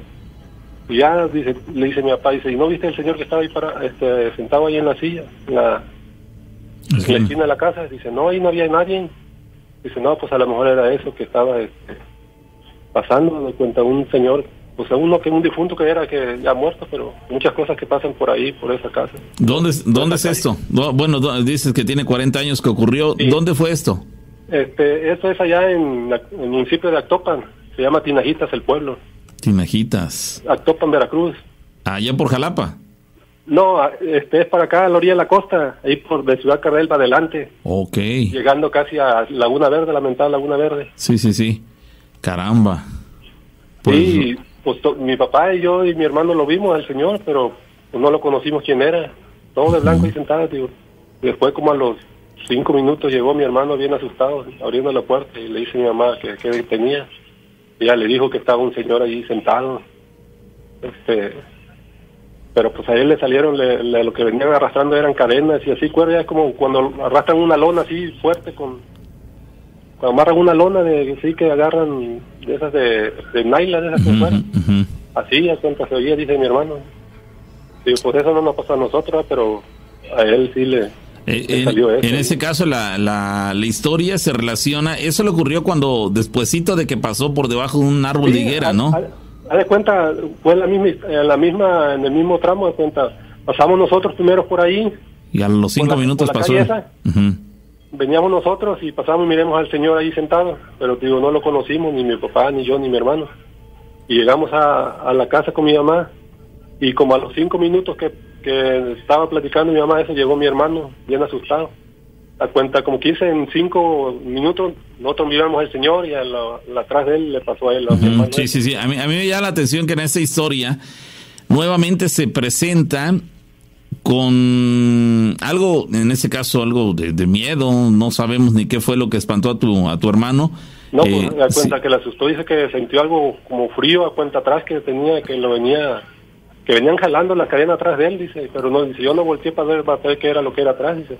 Sí, no, eh, me refiero al hecho de que, por ejemplo, es nuevamente al pie de una higuera, de un árbol de esos enormes que se que hay en, muchos lugares, donde se presenta eso. Yo recuerdo que, que hace, ahora que lo mencionas, hace eh, algunos años mi mamá me ha platicado, afortunadamente todavía cuento con mi mamá, ha platicado que ella en un, eh, en un ejido perteneciente al municipio de, de, Paso del Macho, hace muchos años, ellas también tenían eh, conocimiento de que había una cuestión paranormal que se presentaba al pie de un de una higuera, de un árbol de higuera que había en ese lugar en el cual las personas que estaban, eh, que, vivían en esa población, sabían que de ese árbol de higuera por las noches siempre salía un caballo trotando, porque escuchaban el trote del caballo, el cual salía de ese lugar, se iba, se alejaba a la distancia al rato, después de algunos minutos, ahí venía toda velocidad del caballo eh, corriendo, no es que lo vieran, pero por el sonido que emitía su carrera, este, eh, pues la gente concluía que era un caballo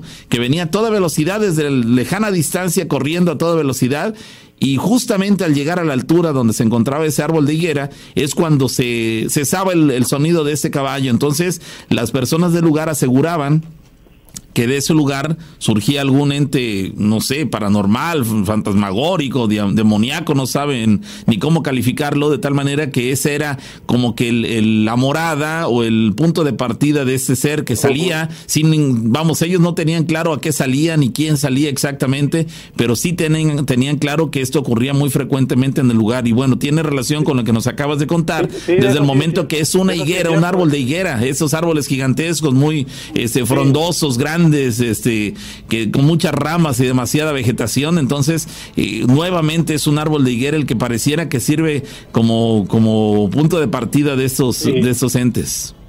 Sí, no, este, de hecho, en esa, ahí en la calle donde vive mi, mi papá, mi mamá, bueno, mi mamá ya falleció, ya tiene 16 años que falleció, este, de hecho en la noche la oían el que andaba un caballo ahí, este, caminando a cuenta con sus cerraduras y todo, y de repente salía galopeando y pues hacia donde del relato que le dije que, que estaba parado mi hermano este que vio a mi abuela este se metía para allá corriendo el caballo pero pues ahí había unos ciruelos pues ya que los ciruelos están bien bajitos y en la calle esa pues ahí ya ahí se van a quedar atorados si es una persona grande o algo. Mi mamá siempre también lo oía el, el caballo ese.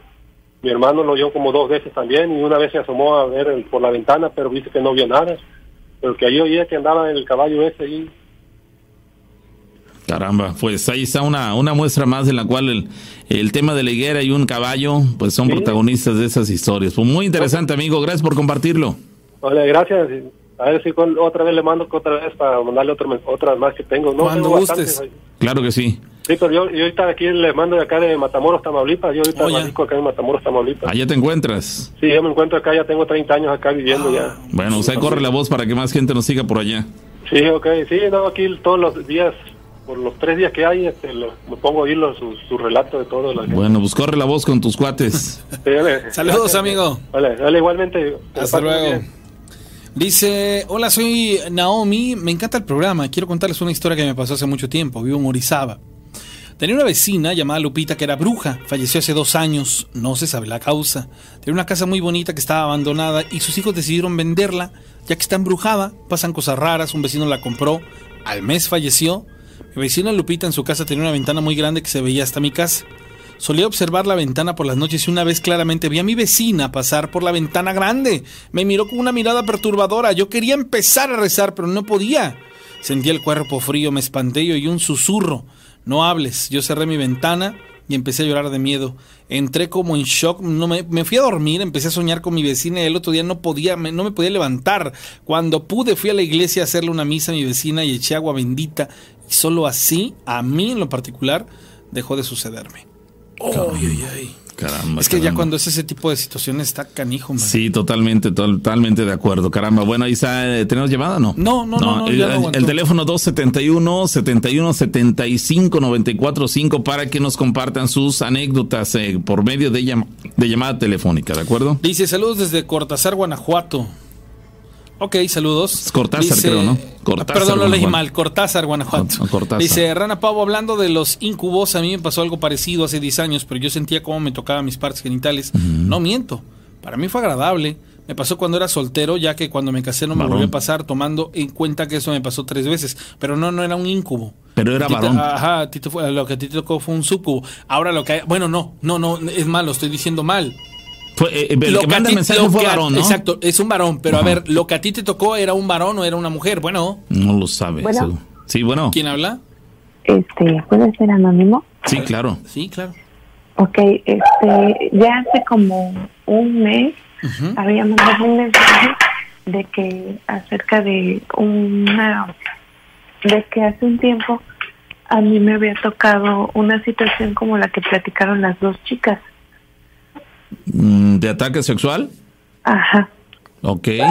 ¿Eso te ocurrió que hace un mes? No, me ocurrió el año pasado. Ok. El año pasado, ok. Mientras el año dormías. pasado. Yo de hecho mandé eh, mi historia vía WhatsApp hace como un mes. Ya ustedes ya habían platicado y en esa ocasión me dijeron que hablara por teléfono. Ok. Pero como este, bueno, no sé para retomarla, no sé si la Sí, sí, la mira, sí, sí, claro, quieres, si quieres platicarla, eh, mejor, para que las personas que no escucharon al- al- aquel programa, inclusive nosotros, recordemos los, los detalles Ah, de lo mismo. ¿Eso cuándo te ocurrió el sueño? Fue mientras dormías, ¿cierto? Fue mientras dormía. Esto fue el año pasado en el mes de septiembre. O sea, lo recuerdas, va a cumplir un año. Sí, va a cumplir un año. Lo que pasa es de que yo estaba embarazada en ese momento y este yo tenía casi tres meses de embarazo. Entonces, este em, estaba, recuerdo que ese día fue el cumpleaños de mi mamá. Entonces, este pues ya estaba durmiendo y todo y de momento empecé a sentir como como que algo estaba encima de mí. O sea, sentí esa, sensa- esa sensación, pero pues no hice caso y seguí durmiendo. O sea, sí sentí, pero dije, voy a seguir durmiendo. O sea, quién sabe qué será. Digamos que este. despertaste. Ajá, como que sentí esa sensación de pesadez, pero no me no quise abrir los ojos, sino que lo que hice fue como moverme y tratar de moverme y me volví a dormir, o sea, quedé profundamente dormida. Entonces fue en ese momento que sentí como que algo tocaba mi parte, o sea, mis genitales, y me quedé así como que ahí fue donde empecé a reaccionar y dije, algo está pasando. Pero pensé que a lo mejor en un momento dado tenía, como dicen, a lo mejor un sueño erótico, una situación así, o sea, que era yo misma. Entonces ya fue cuando empecé como que Creo a, que, a creo- despertar per- perdón te- que te interrumpa, creo decías que sentías como cosquillas. Cosquillas, exactamente, sentía como cosquillas. Entonces empecé a despertar y ya fue como que abrí los ojos y lo primero que hice fue buscarme como que las manos, o sea, ¿dónde estaba? Parece que va a sonar muy curioso, ¿dónde si- estaba mi mano? Por si te estabas tocando tú misma. Exacto. Entonces mis manos estaban pues a los costados y dije, no, pues no fui yo. Sí, Y, claro. este, y dije, no, pues, quién sabe, o sea, yo lo primero que imaginé fue, a lo mejor fui yo y en lo que me despertaba, yo quité las manos. moví, este, sí. Sí, sí, o sea, Sí, me pa- paré al baño. Para, para la gente que, que, que le quede claro, cuando decimos que ella sintió cosquillas, no es que le estuvieran haciendo cosquillas en, la- la- en los costados, aquí en, la- en las costillas o en el cuello, no, no. Sentía cosquillas en su parte íntima, entonces ella dice, ah, caray, y cuando despierta dice, a ver, mis manos las tengo acá, entonces mis- yo no, no fui yo misma la que me estuve causando esas cosquillas en mis partes íntimas, entonces te incorporaste y ¿qué pasó? Me paro y lo que hice fue ir al baño porque lo que me dieron fue ganas de ir al baño. Entonces, en ese momento, pues yo dije, yo creo que a lo mejor yo me estaba tocando, pero no, o sea, porque yo en ese momento cuando desperté, yo dejé de sentir esa pesadez porque hasta sentía como que algo estaba encima de mí. Entonces me paro y voy al baño y en ese momento noté un sangrado. Entonces ahí fue donde dije, ah, caray, o sea, y yo estaba embarazada. Caramba. Entonces eso no, no, no, me, no fue muy normal. ¿Tenías rastros de sangre en tu ropa interior? Sí. Caramba. ¿Esa noche tú estabas acompañada por tu marido o alguien? No, estaba sola. Estaba esa noche dormí en casa de mi mamá porque era su cumpleaños. ¿Qué tiempo de embarazo tenías? Tres semanas, tres meses, perdón. ¿Tenías una panza pequeña todavía? Sí, una pancita, o sea, apenas y se empezaba a ver. Ok. Y eso fue lo que me, me asustó muchísimo y, y este, eh, eh, bueno, tomo la historia de la chica porque este, comentaba la muchacha que este que las ventanas de hecho mi la cama donde a veces duermo en la casa de mi mamá es una cama que está pegada a una ventana no sé si eso tenga también que ver porque la cama está sí pegada a la ventana o sea la ventana es como por así decir la cabecera, la cabecera. La cama. Ajá. y efectivamente la, la ventana es de metal pero no es de aluminio es de, de fierro, De fierro. incluso tiene partes donde está este oxidada entonces no sé si eso los atraiga o qué será después de esa ocasión este nunca más volví a sentir eso. O sea nunca nunca nunca. O sea mi embarazo transcurre normal. O sea nunca nunca nunca volví a sentir eso. Incluso me decían que a lo mejor se me había subido la presión o cosas así. Y no o sea me me checaron todo. O sea no había un motivo aparente por el que hubiera ese sangrado Qui- Quiero, exacto, eso es lo que iba. Quiero pensar que como embarazada que estabas y ver un sangrado pequeño por pequeño, ¿era pequeño, quiero suponer, o abundante? pequeño Pequeño, eh, aún así, digo, no es normal que presentaras un sangrado sin motivo alguno en pleno embarazo. Probablemente haya sido inclusive hasta motivo de preocupación para ti. Dices, ah, caray, sangrado en mi embarazo, no es normal. ¿Te preocupaste o lo tomaste con tranquilidad? No, sí me preocupé porque es, mi primer bebé, entonces sí me, me preocupé, fui al médico porque pues al estar así pues te preguntan que si cargaste pesado, incluso me dijeron que se había tenido relaciones porque fue lo primero que me preguntaron y yo le dije no, o sea, en ese momento mi esposo no estaba porque por lo mismo de que estaba yo embarazada pues ya habíamos suspendido todo eso. y este me dice no pues o sea yo de hecho a él nunca le comenté esa situación porque dije pues va a decir que a lo mejor fui yo o algo así no entonces a nadie a nadie le comenté esa situación. Más que Y nosotros. escuchando ajá más que escuchando otros casos fue que dije pues a lo mejor fue ese, esa situación no Ahora, eh, eh, tú mencionas que en, en el momento en que fui- sufriste este ataque, eh, digo, el mayor ataque que te tuviste fue sentir esa pesadez encima de tu cuerpo, pero jamás te sentiste limitada de las manos como en la otra historia, que, que afirma que no solamente Sí. la sujetaron de las muñecas, sino también de los, de los pies, de los tobillos, y que básicamente la inmovilizaron. En tu caso, no te sentiste inmovilizada, simplemente con una eh, sensación de pesadez, como si tuvieras un cuerpo encima de ti. Sí más que el cuerpo pero con que me sujetaban de una sola mano Ah, sí, pero sí sentiste que Sí. se sujetaban de una Sí, sola mano. Ahora sí, bien, porque me llamó la atención que yo estaba con las manos hacia abajo y yo por lo regular duermo con las palmas de las manos, o sea, con las manos, duermo en una posición muy curiosa. Entonces, este, luego duermo con las manos como que hacia arriba, como si me asaltaran. Y en esa ocasión dormí cuando las veces que he sentido que se me sube el muerto, que ahorita gracias a Dios ya no, este, siempre las manos las tengo a los costados y me abrazo al colchón. O sea, como que me agarro del colchón y lo aprieto. Pe- Pero en esa ocasión sí, porque hasta jalé la sábana, entonces sí me llamó la atención. Me paro, voy al baño y, Y encuentro el sangrado. Oye, entonces sí fue muy, muy extraño. mencionas que, que se- tuviste como que te hicieron cosquillas en tu parte íntima, pero tú sentiste, a diferencia del otro caso, que te penetraban o nunca sentiste esto? No, nunca sentí eso, solamente era como que el estimular la parte. O sea, no como masturbar sería la palabra correcta. Ok, caramba. Ahí está, básicamente, esa chica sintió como si lo hubieran, pero no sentiste jamás excitación ni nada, simplemente la sensación, ¿o sí? No, nada más la sensación. Bueno, pues ahí está una muestra, señores. bueno, esa es una historia. Ok, hay más. Sí, tengo otra historia que le sucedió a una amiga. Ok. Esto, te lo platicó, lo platicaron en raíz de lo tuyo? ¿Perdón? ¿Tiene que ver con...? Ah, no, no, no tiene nada que ver con eso. ¿Son temas distintos? Sí. Ok. Eso le sucedió a una amiga hace aproximadamente cinco años, que es la edad que tiene su hija. Ella vivía en, este, fuera del estado, vivía con su esposo, entonces este, se embarazó allá y todo, y este, ella dormía porque, bueno, eh, contamos la historia porque ahorita como estoy, tengo a mi bebé, me sugerían que nunca duerma con la luz apagada, o sea, que siempre tenga una pequeña lamparita con él. Y me dice ella, sí, dice, hazlo porque yo no lo hice. Y le digo, ¿por qué? ¿Qué pasó? Dice, lo que pasa es de que cuando mi hija tenía como unos tres o cuatro meses, dice, yo estaba durmiendo, dice, nos fuimos a dormir, pero su esposo como trabajaba en la, eh, tenía, trabajaba en una empresa en un turno de noche, dice, pues me quedaba yo sola. Dice, nos fuimos a dormir y todo. Y en una de esas dice, yo dice, me giro porque la bebé dormía con ella en la cama. Dice, me giro y no siento a la bebé. Dice, ah, caray, dice, creo que la bebé se rodó.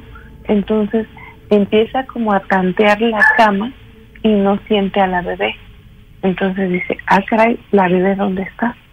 Y este, en ese momento empieza como que a pararse y a buscar, no sé si prendió la lámpara del celular o algo así, con algo se empezó como que ella a tantear, o sea, aunque estaba oscuro, pero sí estaba una penumbra, ¿no? O sea, sí lograba ver el montículo de su bebé y no lo veía, ni lo sentía en las sábanas. Entonces ella se para y prende, no sé dónde estaba ubicado, un apagador o una lámpara, creo que una lámpara de buró. Prende la lámpara de buró y al momento que ella prende la, la luz, ve a su bebé en el suelo, cerca de la puerta, pero sin llorar. Dormido. Dormida. Entonces, al momento que prende la luz, la bebé como que reacciona y entonces ahora sí se pone a llorar. Y ella así como de, Dios mío, o sea, ella pensó que la había aventado. Entonces, pues la reacción fue así como de, de no escuché el golpe, ¿no? y, la levanta con mucho cuidado y dice, creo que la, algo le hice, la aventé con las cobijas o le empieza a buscar sangre o algo, un, moretón. Entonces dice que lo que hizo fue así en pijama y todo, se fue al hospital y ya les explicó a los médicos, no es que saben que la, la bebé este creo que se cayó, no sé, no sé ni qué tiene, ¿no? Y dice, eso fue en la madrugada, como entre 2 y 4 de la mañana. Entonces, ella no se acuerda muy bien de la hora. Entonces, ya la checaron los médicos, le sacaron radiografías, tomografías, y pues la bebé no presentaba ningún golpe. No tenía nada. Ni, nada. Y bueno, pues ya ahora sí que amaneció y todo, pues se fue a su casa y, pues a pues a tratar de entender qué había pasado. Sí, ya por, ese lado ella ya estaba tranquila que la bebé no tenía ningún daño, ¿no? No tenía nada. Ahora era entender. ver qué fue lo que pasó. Y platicando con una vecinita, le dijo, oiga, ¿sabe qué? Es que le voy a comentar algo que me pasó. Este, mi bebé, pues, estaba en la puerta. y no sé cómo llegó, dice que tiene cuatro meses. Y la señora le dijo, ¿sabes qué? Bautiza a tu hija. Bautiza a tu hija, dice, porque eso no es normal, dice no es normal que a una niña le pase eso.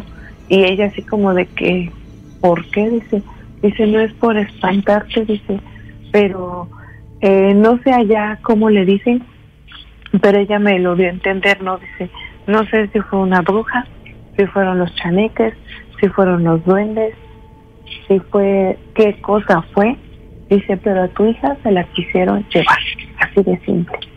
Entonces ella así como que no, o sea, fue algo muy como grande porque ella se quedó muy sacada de onda y ya le comentó a su esposo, oye, sabes que mira, pasó esto con la niña y, la verdad pues yo ya no sé qué, qué hacer, o sea, como que me, me espantó porque como ella dormía este pues con la niña y estaban solos en su casa y la vecina le comentó, sabes que mira, eso no es normal, o sea, dice, eso no es normal y yo te sugiero que bautices a la niña. Y sí, la niña empezó como que estaba asustada, eso sí, lo que notó la diferencia, a raíz de ese como que caída o esa caída que no fue caída, estaba asustada. Y pues en esa, eso creo que fue un martes.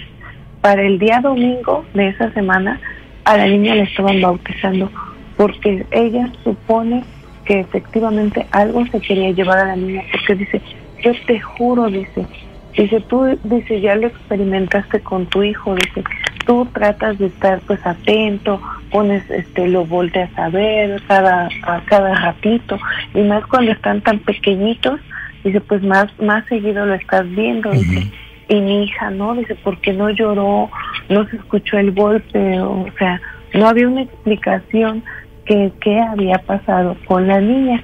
Entonces dice que sí la bautizaron y pues la niña volvió a estar como que tranquila, ya no estaba como que muy alterada porque escuchaba un ruido y, y la niña brincaba, o sea, sí hubo como que un cambio. Después de que la bautizaron, dice que a la niña se le quitó. Mira, pues qué buena. Ese tipo, de, ese tipo de situaciones. Qué buena noticia que hayan encontrado solución en el bautizo para que la niña sufriera un cambio a favor, ¿no? Recuperó la tranquilidad que aparentemente durante esa semana, a partir de ese acontecimiento, empezaron a, ocurrirle, ¿no? Estaba alterada, estaba, se, espantaba con, cualquier pequeño golpe y bueno, pareciera que fue un bálsamo de paz para esa pequeña el haber sido bautizada. Bueno, pues ahí quedaría. Ella dice que no encontraban una explicación pues como que lógica, porque decía, ella no fue lo que, bueno, la sugerencia que a mí me dio fue esa, ¿no? Que dice este, que cuando naciera mi bebé siempre durmiéramos con una lamparita, no a, oscuridad total, sino que con una lamparita. que, que, eso también tiene, tiene, que ver con cuestiones em, este, lógicas, por ejemplo, por la, siendo una bebé para ver si no está, este, si está respirando bien, si no está vomitando, digo, pero muy aleja, muy alejado de eso eh, entiendo la parte de, de, la oscuridad. Pues sí, porque pues, bueno, yo me imagino que ella quería dormirse oscura para que durmiera mejor la bebé, pero después sí, cuando ella comentó, bueno, o sea, no, no fue muy abierta en esa situación, o sea, a mí me platicó que con, en confianza, e incluso mi mamá me dijo, dice, es que no tenía por qué dormirse a oscuras, dice, porque mi mamá es muy escéptica en ese aspecto, pero sí mis abuelitos sí le decían, cuando un niño está dormido en las noches no lo puedes dejar este solito sí, pero con una lucecita. Nunca lo puedes dejar a oscuras, dice, porque te lo van a cambiar de posición, se va a venir a una orilla, dice, ahora que si quieres experimentarlo adelante, dice, déjalo a oscuras y vas a ver qué pasa. Caramba, sí Así como que mejor no, gracias. Sí, no, pues es que evidentemente la, la, como dice el dicho, la burra no era arisca, los palos le hicieron y bueno, ante este tipo de experiencias pues aprendes y dices, no, pues ¿para qué me arriesgo? ¿no? Y en ese caso arriesgar a la pequeña y su tranquilidad. Caramba, pues qué, qué buenas este, historias nos acabas de platicar, historias de miedo y, y la primera de ellas pues sí, queda ahí como, como muestra de que hay personas como en tu caso quien se lo guarda, no sé si ahora nosotros somos los primeros en saber antes que tu propio esposo, tu propio marido, ¿es, es el caso?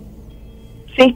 Ah, caray, bueno, a lo mejor se, se entera por algún amigo que escucha, oye, escuché hablar a tu esposa que contó la historia. Ah, caray, pues esa no me la sabía yo, pero bueno, he ahí la importancia de que, bueno, tengamos este espacio para que personas como tú encuentren al fin el foro en el cual puedan abrirse y platicar literalmente lo que eh, vivieron sin temor a ser criticadas o, ser motivo de burla, no para nada, al contrario, nos, nos eh, solidarizamos con ustedes porque caramba, no es una situación nada agradable, este, como en tu caso sentirte eh, abusada prácticamente, dices, caramba, ¿qué, qué diantres ocurrió conmigo? Afortunadamente fue solamente una vez, pero pues seguramente no, no lo podrás olvidar nunca. Gracias, amiga. Gracias, amiga. Que estés muy bien. Esta mañana, gracias. Ahí están, señores. Ataques. Historias. Dice, a mí, me, a mí me pasó que yo tenía relaciones sexuales con un hombre blanco de piel de buen cuerpo, solo que la parte de la cabeza y cara se veía oscuro. Yo ponía resistencia alguna. Yo no ponía resistencia alguna. En ese tiempo tenía 14 años, dormía sola en un cuarto, en el tercer piso. Llegaba, se metía en mi cama y empezaba todo. Después de que este ser terminaba, despertaba, estaba sin ropa, con saliva en el cuerpo y Exacto, chupetones. exacto. Dejó de pasarme cuando me regalaron una perrita chihuahua negra y dormía conmigo. Siempre se me acorrugaba mi abdomen para protegerme. Esta es mi historia, yo soy de Orizaba. Exacto, hay una, mu- esa es una historia de las cuales hablamos de que las personas eh, cuando viven esa experiencia como prueba infalible del ataque del cual fueron objetos, en ese caso fue que tenía como saliva en el cuerpo, es decir, ver, Sí, a ver, sí, rastros de rastros la- del del- ataque, del sí, ataque. del ataque, dice, a Ujú. ver, este, este, ¿por qué tengo humedecido el cuello como con saliva? ¿Por qué tengo saliva acá? Es decir, está clarísimo, señores, que, que las chicas y los varones también son motivo de ese tipo de ataques. Caramba, qué terribles experiencias. Porque ¿quién, ¿a quién denuncias? ¿A quién culpas de esa situación si fue un ataque en el cual eh, lo tuviste por la noche sin que nadie más fuera testigo, sin que... Caramba, qué terrible, qué terrible experiencia.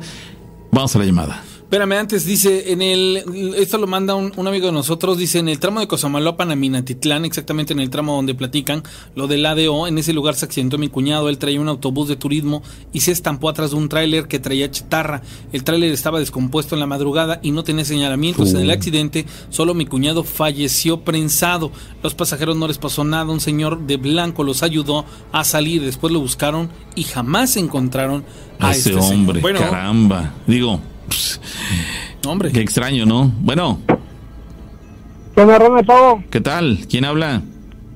Soy ah, Marcelino de acá de California. ¿Qué tal, Marcelino? Bien, bien, este, pues nomás quería compartir like, algo que me pasó también a mí aquí, parecido. Ok, a ver, cuéntanos.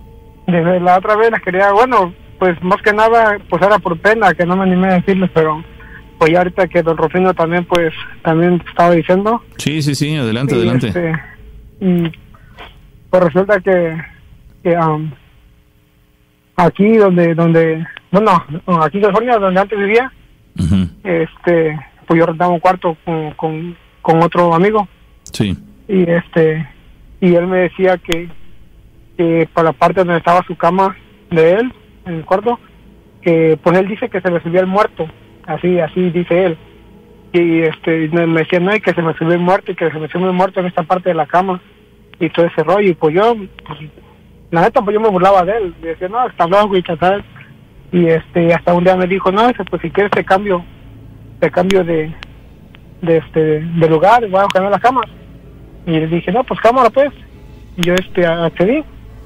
Y pues no me pasaba nada y no me pasaba nada y pues yo le decía ya ves mijo ta- ta- este, ta- tú estás loco güey eso eso este ah, pues no nos pasa.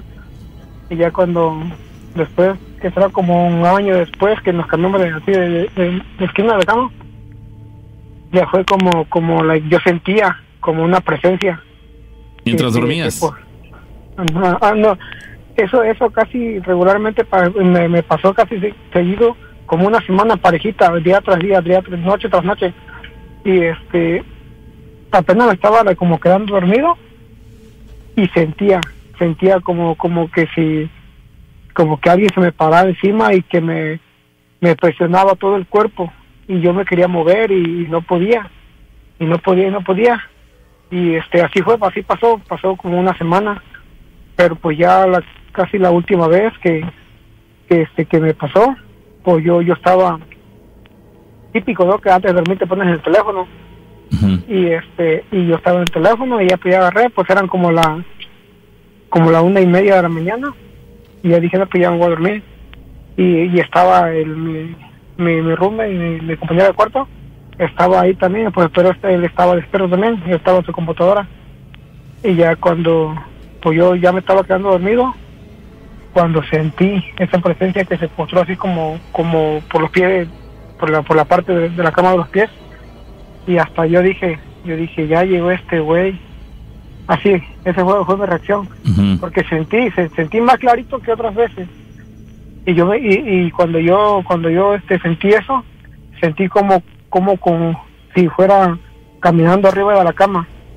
Clarito clarito sentí como si si estuvieran caminando arriba de la cama y pues yo yo agarré y me quise mover y pues ya no pude yo. Tú, tú estabas despierto todo ese momento, no, no, no te ocurrió mientras dormías. no. Este las otras veces sí apenas e, era cuando apenas me estaba quedando dormido. Pero esa vez esa vez apenas tendría que como unos cinco minutos que, que había cerrado los ojos. Estabas plenamente consciente de lo que estaba pasando entonces. Ajá, sí. Y este, y ya cuando, cuando, pues, y, y, pues yo como siempre para agarrar el sueño, uh, duermo boca abajo. Siempre, siempre. Y con una mano así presa, eh, abajo del pecho Okay. y con otra mano así suelta. Ok. Y este, y pues ya agarré y pues ya sentí cómo iba caminando, cómo iba caminando y sentí cómo se me, se me subió encima. Así, se me subió encima así, literalmente. Y yo me quise mover. como si se hubiera, quise como si se hubiera parado encima de ti en tu espalda, como si se te hubiera arrojado acostado también encima de ti. acostado. Acostado. Ajá. Ah, y, caray. este, y, y- y yo me quise mover, pues yo estaba despierto. Y este, y pues yo, yo, yo según decía yo, este, ah, perro, porque yo, yo, yo así le, yo así le digo a mi compa, y yo, se- se- yo según decía yo, perro, perro, déjate de mamada, le decía yo. ¿Creíste que estaba, que estaba vacilando, queriendo hacerte una broma o algo así? Ajá. Pero, pero, pero yo, yo, yo, yo, yo, yo pensé que hablaba, pero yo, pues yo no, de mi palabra, de mi boca no se la, no se la- ni una palabra. Y yo, y yo según gritando, perro, cálmate, perro. Y no, ya hasta cuando dije, no, pues ya, ya, yo no me imaginé y pues ya, esta cosa no es, ese, no, no es este vato. Y porque pues yo, yo me quería mover y ya yo no podía. Yo no podía y ya cuando de repente, like, sentí, créeme, like, con toda la vergüenza del mundo, sentí cómo empezó, empezó aquel a, a penetrarme. Ah, caray. Ajá, Oh. así cree, créeme, créeme. Y pues, y pues yo este sí sentía bien bien este como cuando uno pues hace hace el movimiento, ¿no? Y yo sentía que, que ese vato estaba ahí limando y, y agarré y, y, pues yo no pues yo pues, quería mover y me quería mover y este pero como estaba mi iPad mi iPad ahí este ahí de, la- de mi- de mi cabecera Sí. A- yo quería llegar como de poquito a poquito a este a, a- a picar a, a picar el botón al iPad. Para que incendie, para que iluminara el- la escena.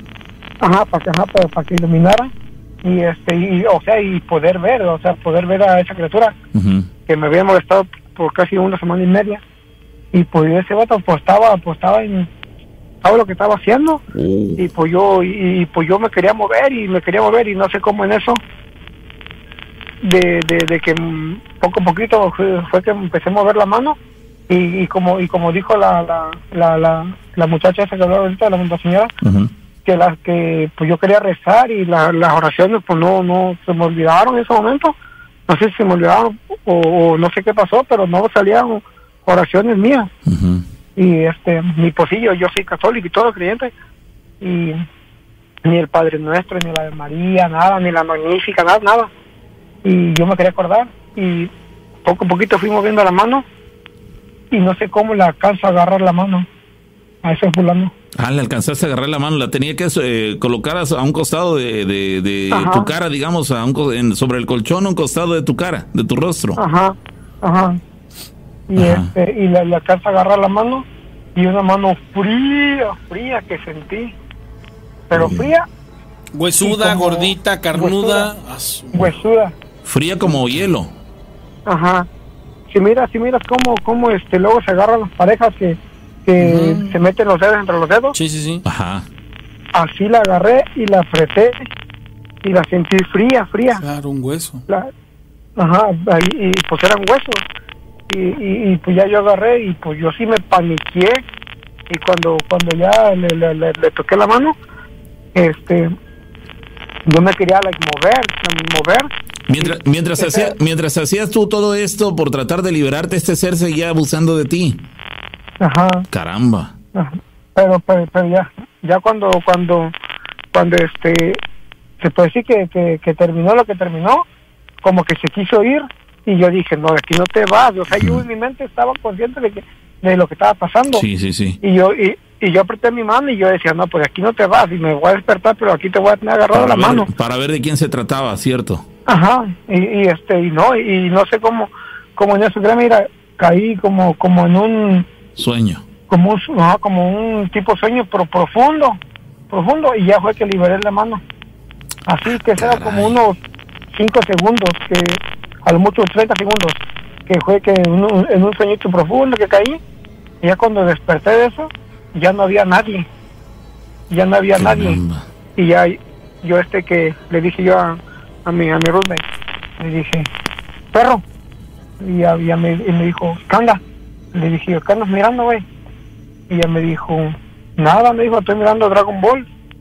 Y ya, pues ya, yo, yo agarré y pues ya me, me levanté, pero pues bien, bien apenado, pues, pues como, Pues, como dijo, como ustedes dicen, pues a quién le echan la culpa. No, y aquí, ¿cómo, y cómo, cómo le, le explicas, Tú- no? Y tú- más un caballero, sí, tú, mano. tú sabías lo que acababa, tú solo tú sabías lo que acababa de suceder. A ver, para el momento en que trataste tú de sujetar, de no soltar a este ser, dices, a ver, ya hiciste lo que hiciste, ahora yo no te voy a dejar ir, voy a tratar de percatarme. Quiero pensar que lo que quisiste hacer fue percatarte de quién se trataba, quién era esa ser o esa persona que había cometido esa, esa, ese acto. Ahora bien, increíblemente, de manera eh, mágica, no sé cómo llamarle, caes en un profundo sueño de tal manera que al paso de unos cuantos segundos quedas dormido y evidentemente aflojas la mano y ese ser se, se, se escapa o se va, que, qué sé yo. Para el momento en que reaccionas, ¿había pasado mucho tiempo o fue, o fue enseguida? No, pues ya, pues yo, yo, yo fue enseguida que reaccioné y créeme, créeme, sinceramente yo tocándome acá, pues yo clarito sentí, Sí, sí, sí. pero no, yo, yo, yo estaba con, con mi, con mi short, pues siempre duermo con short y, y, este, y ropa interior y todo, y, y pues sí, duermo sin camisa. Ajá. Y pues no, y pues yo, yo estaba con mi short y todo, pero clarito sentí, sentí bien clarito. Se- te- tenía la sensación de lo que acababa de suceder. Ajá. Oye, pues, y- yo hasta toca- tú, ajá, te tocaste. Ajá, me, me estaba tocando pa- para ver si, like, como si, si tenía algo, Sí. un- como, como dijo la muchacha, Sí, que, sí, sí. que tenía fluidos o algo, nada, pero no, pues yo estaba seco y todo. Todavía no, todo, todo normal. Cuando tú volteas a ver a tu amigo, tu amigo estaba metido en, en su celular ahí entretenido. Vamos, él nunca se percató de lo que acababa de ocurrirte. No, él no, porque ah, como estaba en su computadora y como ah, se ponían los audífonos para no molestarme. Ajá. Oye, ¿dormían, eh, estaban en el mismo cuarto que tú? Sí, porque rentábamos un cuarto, Ok, era una sola pieza. ajá, una sola pieza. Él, ¿A él a qué distancia de ti estaba eh, colocado? ¿En, en su mesa o en donde se encontraba y dónde estaba Pues, tu cama? Vas a ver, de, de cama a cama eran como unos tres pies, más o menos, como, como un metro y medio, no, sí, como un metro. Muy cerquita de ti, caramba, y él jamás se percató de lo que estaba sucediendo contigo, porque puede entender que él estaba embelesado en lo que estaba entretenido ahí en, en su, en su equipo, y con los audífonos colocados, pues tampoco se percató si tú emitiste algún sonido, si, si trataste de, no sé, tu respiración se agitaba tratando de liberarte de ese ser, no sé, algo. Él tenía los audífonos colocados caprichosamente y nunca se, no escuchó nada ni vio nada, a pesar de que te tenía un metro, metro y medio de él. Sí, exactamente, no, no escuchó nada. Caramba. Y, y, pues yo, yo le hice como, como preguntas para, para así, pues yo no iba así directamente a decirle, "Hey, ¿sabes qué? Me acabo de Sí, pagar esto", claro, claro. Por vergüenza. Tanteando pues, tantito, la- ajá. Ajá, la, la andaba haciendo preguntas así como, como para ver si había mirado algo, Ujú. por todo ese rollo. Y nada. y, y no, y nada, no, dijo que, no, no sé, pues no, no, no, nunca me dio seña de algo que él hubiera escuchado. ¿Qué, qué, qué le preguntaste? Oye, no acaba, no, no viste nada en los últimos minutos, no escuchaste algo. Vamos, tú tratabas de hacer preguntas abiertas para ver si él te podía dar pistas de lo que acababa de pasar en los minutos eh, recientes, ¿no? Ajá, exactamente. Yo, yo, porque casi, pues, me han dicho que, que yo no ronco cuando duermo. Ujú. Y, este, y a veces cuando, cuando, que sí se me escapa un ronquido, yo mismo me espanto. Ok, te, te- este- despiertas tú. Ajá. Y, eso porque, porque él, porque él mismo me, me decía, este, tú cuando empiezas a roncar te espantas. Y hasta le dije, y hasta le dije yo, dije, no manches, güey, este, me dormí y andaba roncando. Me dijo, tú roncando, estás loco, me dijo. Y yo le dije, no, sí, güey, digo, ¿cómo no escuchaste? Dice, no, yo no escucho nada, dice, pues tú cuando roncas, este, rara vez cuando ronca, dice, y hasta cuando roncas te, te despiertas, pero no, yo no escuché nada, me dijo. Le dije, no manches, me dijo, no escuché nada. Dice, no, no escuché nada. Y, y pero sí, ya dijo cuando me di cuenta, dije, no manches, no, no me pasó a mí. Sí, No, hombre. caramba, vamos, qué, qué Por lo menos no, por lo menos no se vio exhibido. Oye, sí, no, ahora bien, ¿eso se lo has platicado a alguien más? No es la primera vez que lo cuento. ¿Qué tiempo tiene que te ocurrió? Unos, no sé, ver, eh, unos ocho años, Unos ocho años. ¿Qué edad tenías en aquel entonces? no sé, ver, 26. Unos 26 más o menos. Ay, Tuvi- joven. tuviste, tuviste este ¿Lesión? ¿Alguna lesión por lo que acababas de, experimentar o no hubo nada? No, al otro día sí sentí como si me hubieran agarrado patada. Ok. Caramba, qué terrible experiencia. A diferencia de las otras anécdotas, en tu caso, a excepción de que sentiste la mano fría y que inclusive hasta entrelazaste tus dedos con los de ese personaje, no le viste el rostro, nunca te percataste de quién fue, no nada, simplemente la sensación del ataque sexual. Sí, porque pues, yo quería voltear mi cara. Sí, pero nunca pudiste. No, nunca pude mover nada más que lo único que pude mover fue la mano, un poquito, un poquito la mano, hasta cuando ya llegué a agarrar suya. Sí, porque para colmo la otra mano la tenías por debajo de, tu propio cuerpo, entre tu pecho y el colchón. Entonces, básicamente lo único que tenías para luchar contra este ser era una de tus manos. Caramba. Qué terrible experiencia. Al siguiente día, después de esta experiencia y todo esto, ¿cómo te sentías tú? Este, extraño, te sentías triste, pues abusado. Pues, pues, sí, la neta, como como dijo la, la, la, la muchacha que les mandó el, el, mensaje, este, yo sí la, me sentía agüitadón y todo ese rollo. Confundido. Porque, ajá, porque, ajá, y también confundido. Porque yo dije, pues cabrón, que por qué juez y todo ese rollo. Güey, pero imagínate para él como vato, güey. Sí, no, terrible, terrible, caramba. Terrible experiencia, amigo. La verdad nos, nos compadecemos de tu experiencia porque no es nada agradable vivirla, seguramente, y el platicarla abiertamente sabiendo que te escuchan en ese momento miles de personas y, y que seguramente muchos se identificarán con tu historia y, y caramba, pues qué bueno que hay espacios como este para poder... Que, que, cuando, cuando empezaron a decir ahorita la historia de la muchacha, este, yo luego, lo me identifiqué. Sí, por supuesto. Ya, no me acordaba yo de, de, de eso este pero luego, me identifiqué dije no manches también por lo visto no no soy el único que no, la no no y, también, a don Rufino sí, también, don Rufino pues pudo luchar por su dignidad, pero pues yo no. sí, exactamente, digo, lo tomamos a tono de broma al final, pero en realidad él, él se opuso, él luchó, él lo evitó, pero caramba. Eso, no, eso nos dijo Rufino. No, eso es condenado. Oye, no, pero en realidad la, la, la realidad es que, que, bueno, en ese caso la libró, pero tú no puedes cantar victoria en ese sentido y la realidad es que cualquiera de nosotros en cualquier circunstancia podría ser verse inmerso en una situación así y aunque ahorita para algunos pudiera ser jocoso o motivo de broma, este, para ti no fue nada agradable no fue simpático, al contrario, te, te dejó, sí, te dejó, te dejó, con una confusión ahí de por qué, por qué pasé eso, qué hice mal durante los días previos para ver, para verme envuelto en una situación tan, tan vergonzosa, eh, tan fuera de lógica, o sea, totalmente absurda la situación, pero caramba, pues la, la experiencia queda y pues no hay nada, no hay otra, no hay de otra más que aceptarla como algo que sí te ocurrió y que bueno, afortunadamente no se ha vuelto a repetir. Muy interesante, amigo, gracias, por contarlo. Amigo. No, pues bien. Que estés muy bien, gracias. Dice, buenas noches, Pau Rana. De nuevo le saluda Pablo Vegael desde El Salvador. Quiero contar una historia que le pasó a mi abuela. muy buenas las historias de él. En su casa dormían en un solo cuarto con su familia donde habían dos camas, una en cada extremo. Ella dormía en una cama y en el piso dormían sus hermanos, primos y tíos en colchonetas. En la otra cama dormían los papás. Bueno, cuentan que una noche, a eso de las 10, todos estaban ya dormidos. Estaba entrando luz de la luna y ella vio que debajo de la cama del fondo salió un militar que se iba acercando. Gritó que alguien se había metido a la casa y se despertaron todos y le preguntaron qué pasa. Ella les contó, pero buscaron debajo de la cama y no había nada. Se volvieron a acostar, después de media hora volvió a salir el mismo militar y se acercó hasta llegar a la cama de ella y se quitó el sombrero. Se le iba acercando como a decirle algo al oído y volvió a gritar. Se volvieron a despertar todos y no había nada. La familia ya molesta le dijo que eran pesadillas. Se volvieron a dormir, pero entonces pero entonces volvió a salir de abajo de la cama, pero ya era un esqueleto vestido de militar. Se acercó a la cama, le, dio vuelta a mi abuela y le pegó tres nalgadas. A la tercera nalgada ella pudo gritar y se despertaron. Entonces ella les enseñó la nalga y tenía las marcos de una mano huesuda, uh. unos dedos huesudas. Este, marcados en el, en el glúteo. Entonces le creyeron. La conclusión a que llegaron es que el militar le iba a decir algún eh, entierro de dinero que él pudo haber dejado en el terreno. Sin embargo, este, este se enojó porque no pudo darle el mensaje a mi abuela cuando tenía solo 17 años. Pasó en 1947, de esto tiene 88 años. Sí, caramba.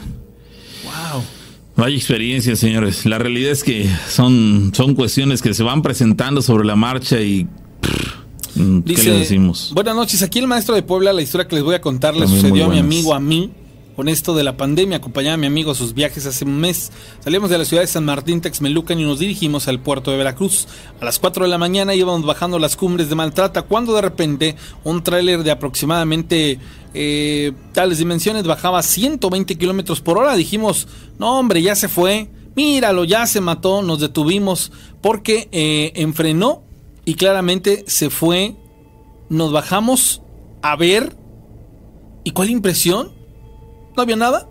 Ah, Escuchamos unos gritos, sacamos las lámparas y salimos por patas. Uh. Ya que empezó a bajar la neblina muy densa y mejor nos alejamos porque no era bueno hacer paradas ahí. En el tramo después de pasar el segundo túnel siempre pasa eso y justo ayer volví a pasar y me contó que ahí vio una cruz que indicaba que eso había pasado, pero hace 10 años. Eso que ellos vieron había sucedido 10 años Atrás. Atrás. Caramba, qué experiencia. Seguramente muchas personas que nos están escuchando identifican el tramo de autopista del cual hizo alusión en su mensaje. En las cumbres de Maltrata, descendiendo, viniendo de la ciudad de Puebla o de aquella zona del estado de Puebla, rumbo al estado de Veracruz. Caramba, hay un, un tramo donde hay un par de túneles. Este. Y que bueno, después del segundo de ellos, dicen que es el tramo donde se presentó esta esta, pues, ¿cómo llamarle? Una revelación ahí un tanto extraña. Ellos, que, a ver, que los dos hayan sido testigos de lo que en realidad dicen, mira, ahí va un tráiler y ven cómo se sale de la carretera. se, va a la barranca. El voladero es un tramo de autopista, para la gente que no conoce, es un tramo de autopista muy sinuoso. Es una bajada literalmente de la, de la parte alta de México, digamos, del altiplano mexicano hacia el, estado de Veracruz, digamos, no sé el descenso de cuánto será, pero por lo menos unos 800 metros en cuanto a altitud en el eh, sobre el nivel del mar fácilmente son. Entonces es un descenso en pura carretera sinuosa, caminos, eh, algunas curvas bastante cerradas y demás. Complicado el descenso, hay que eh, pues emplear un, pues conductores que, habilidosos al volante para poder librar ese tramo carretero que se torna todavía más complicado si hay neblina, si hay niebla en, la, en el ambiente porque pues, la visibilidad se torna más complicada, pero que hayan visto ellos, los dos, cómo el tráiler se salió de la carretera y se fue al voladero, a la barranca, debió haber sido muy contundente para ellos, se orillan para tratar de ver si pueden hacer algo, que parecía que no, y resulta que no había nada. Y dice, a ver, a ver, ¿dónde se, aquí se fue, pero no hay nada. Caramba, totalmente sorpresivo para ellos el haberse dado cuenta que lo que acababan de ver aparentemente había sido producto de su imaginación, pero si lo vieron los dos, caramba, entonces ¿Qué explicación hay ante ese tipo de experiencias? Pues ahí están, señores. Gracias a, la gente que nos sigue compartiendo sus anécdotas. Ya estamos en el final de la emisión del día de hoy, señores. Señores, no nos queda más que agradecer eh, enormemente su atención prestada. Hoy ha sido un día bastante interesante, en historias muy buenas. Acontecieron muchos relatos muy, muy rápido. Y, pues bueno, gracias. Sí, gracias a toda la gente que se ha desvelado una vez más con nosotros. La invitación para que nos escuchen el próximo, miércoles desde mm. las 11 de la noche. Ah, sí se repite. Okay. Pues es que le pegaron a casi 600 likes, ah, que no cumplan. Tenemos que subir las 700 entonces, ¿no? Entonces, próximo miércoles 11 de la noche nos escuchamos. Gracias, señores. Bye. Dios. A partir de este momento, de este momento, cerramos los portales de la dimensión desconocida contenemos a las almas penantes y encerramos a los demonios. Hasta la próxima emisión. Historias de miedo. Novena temporada.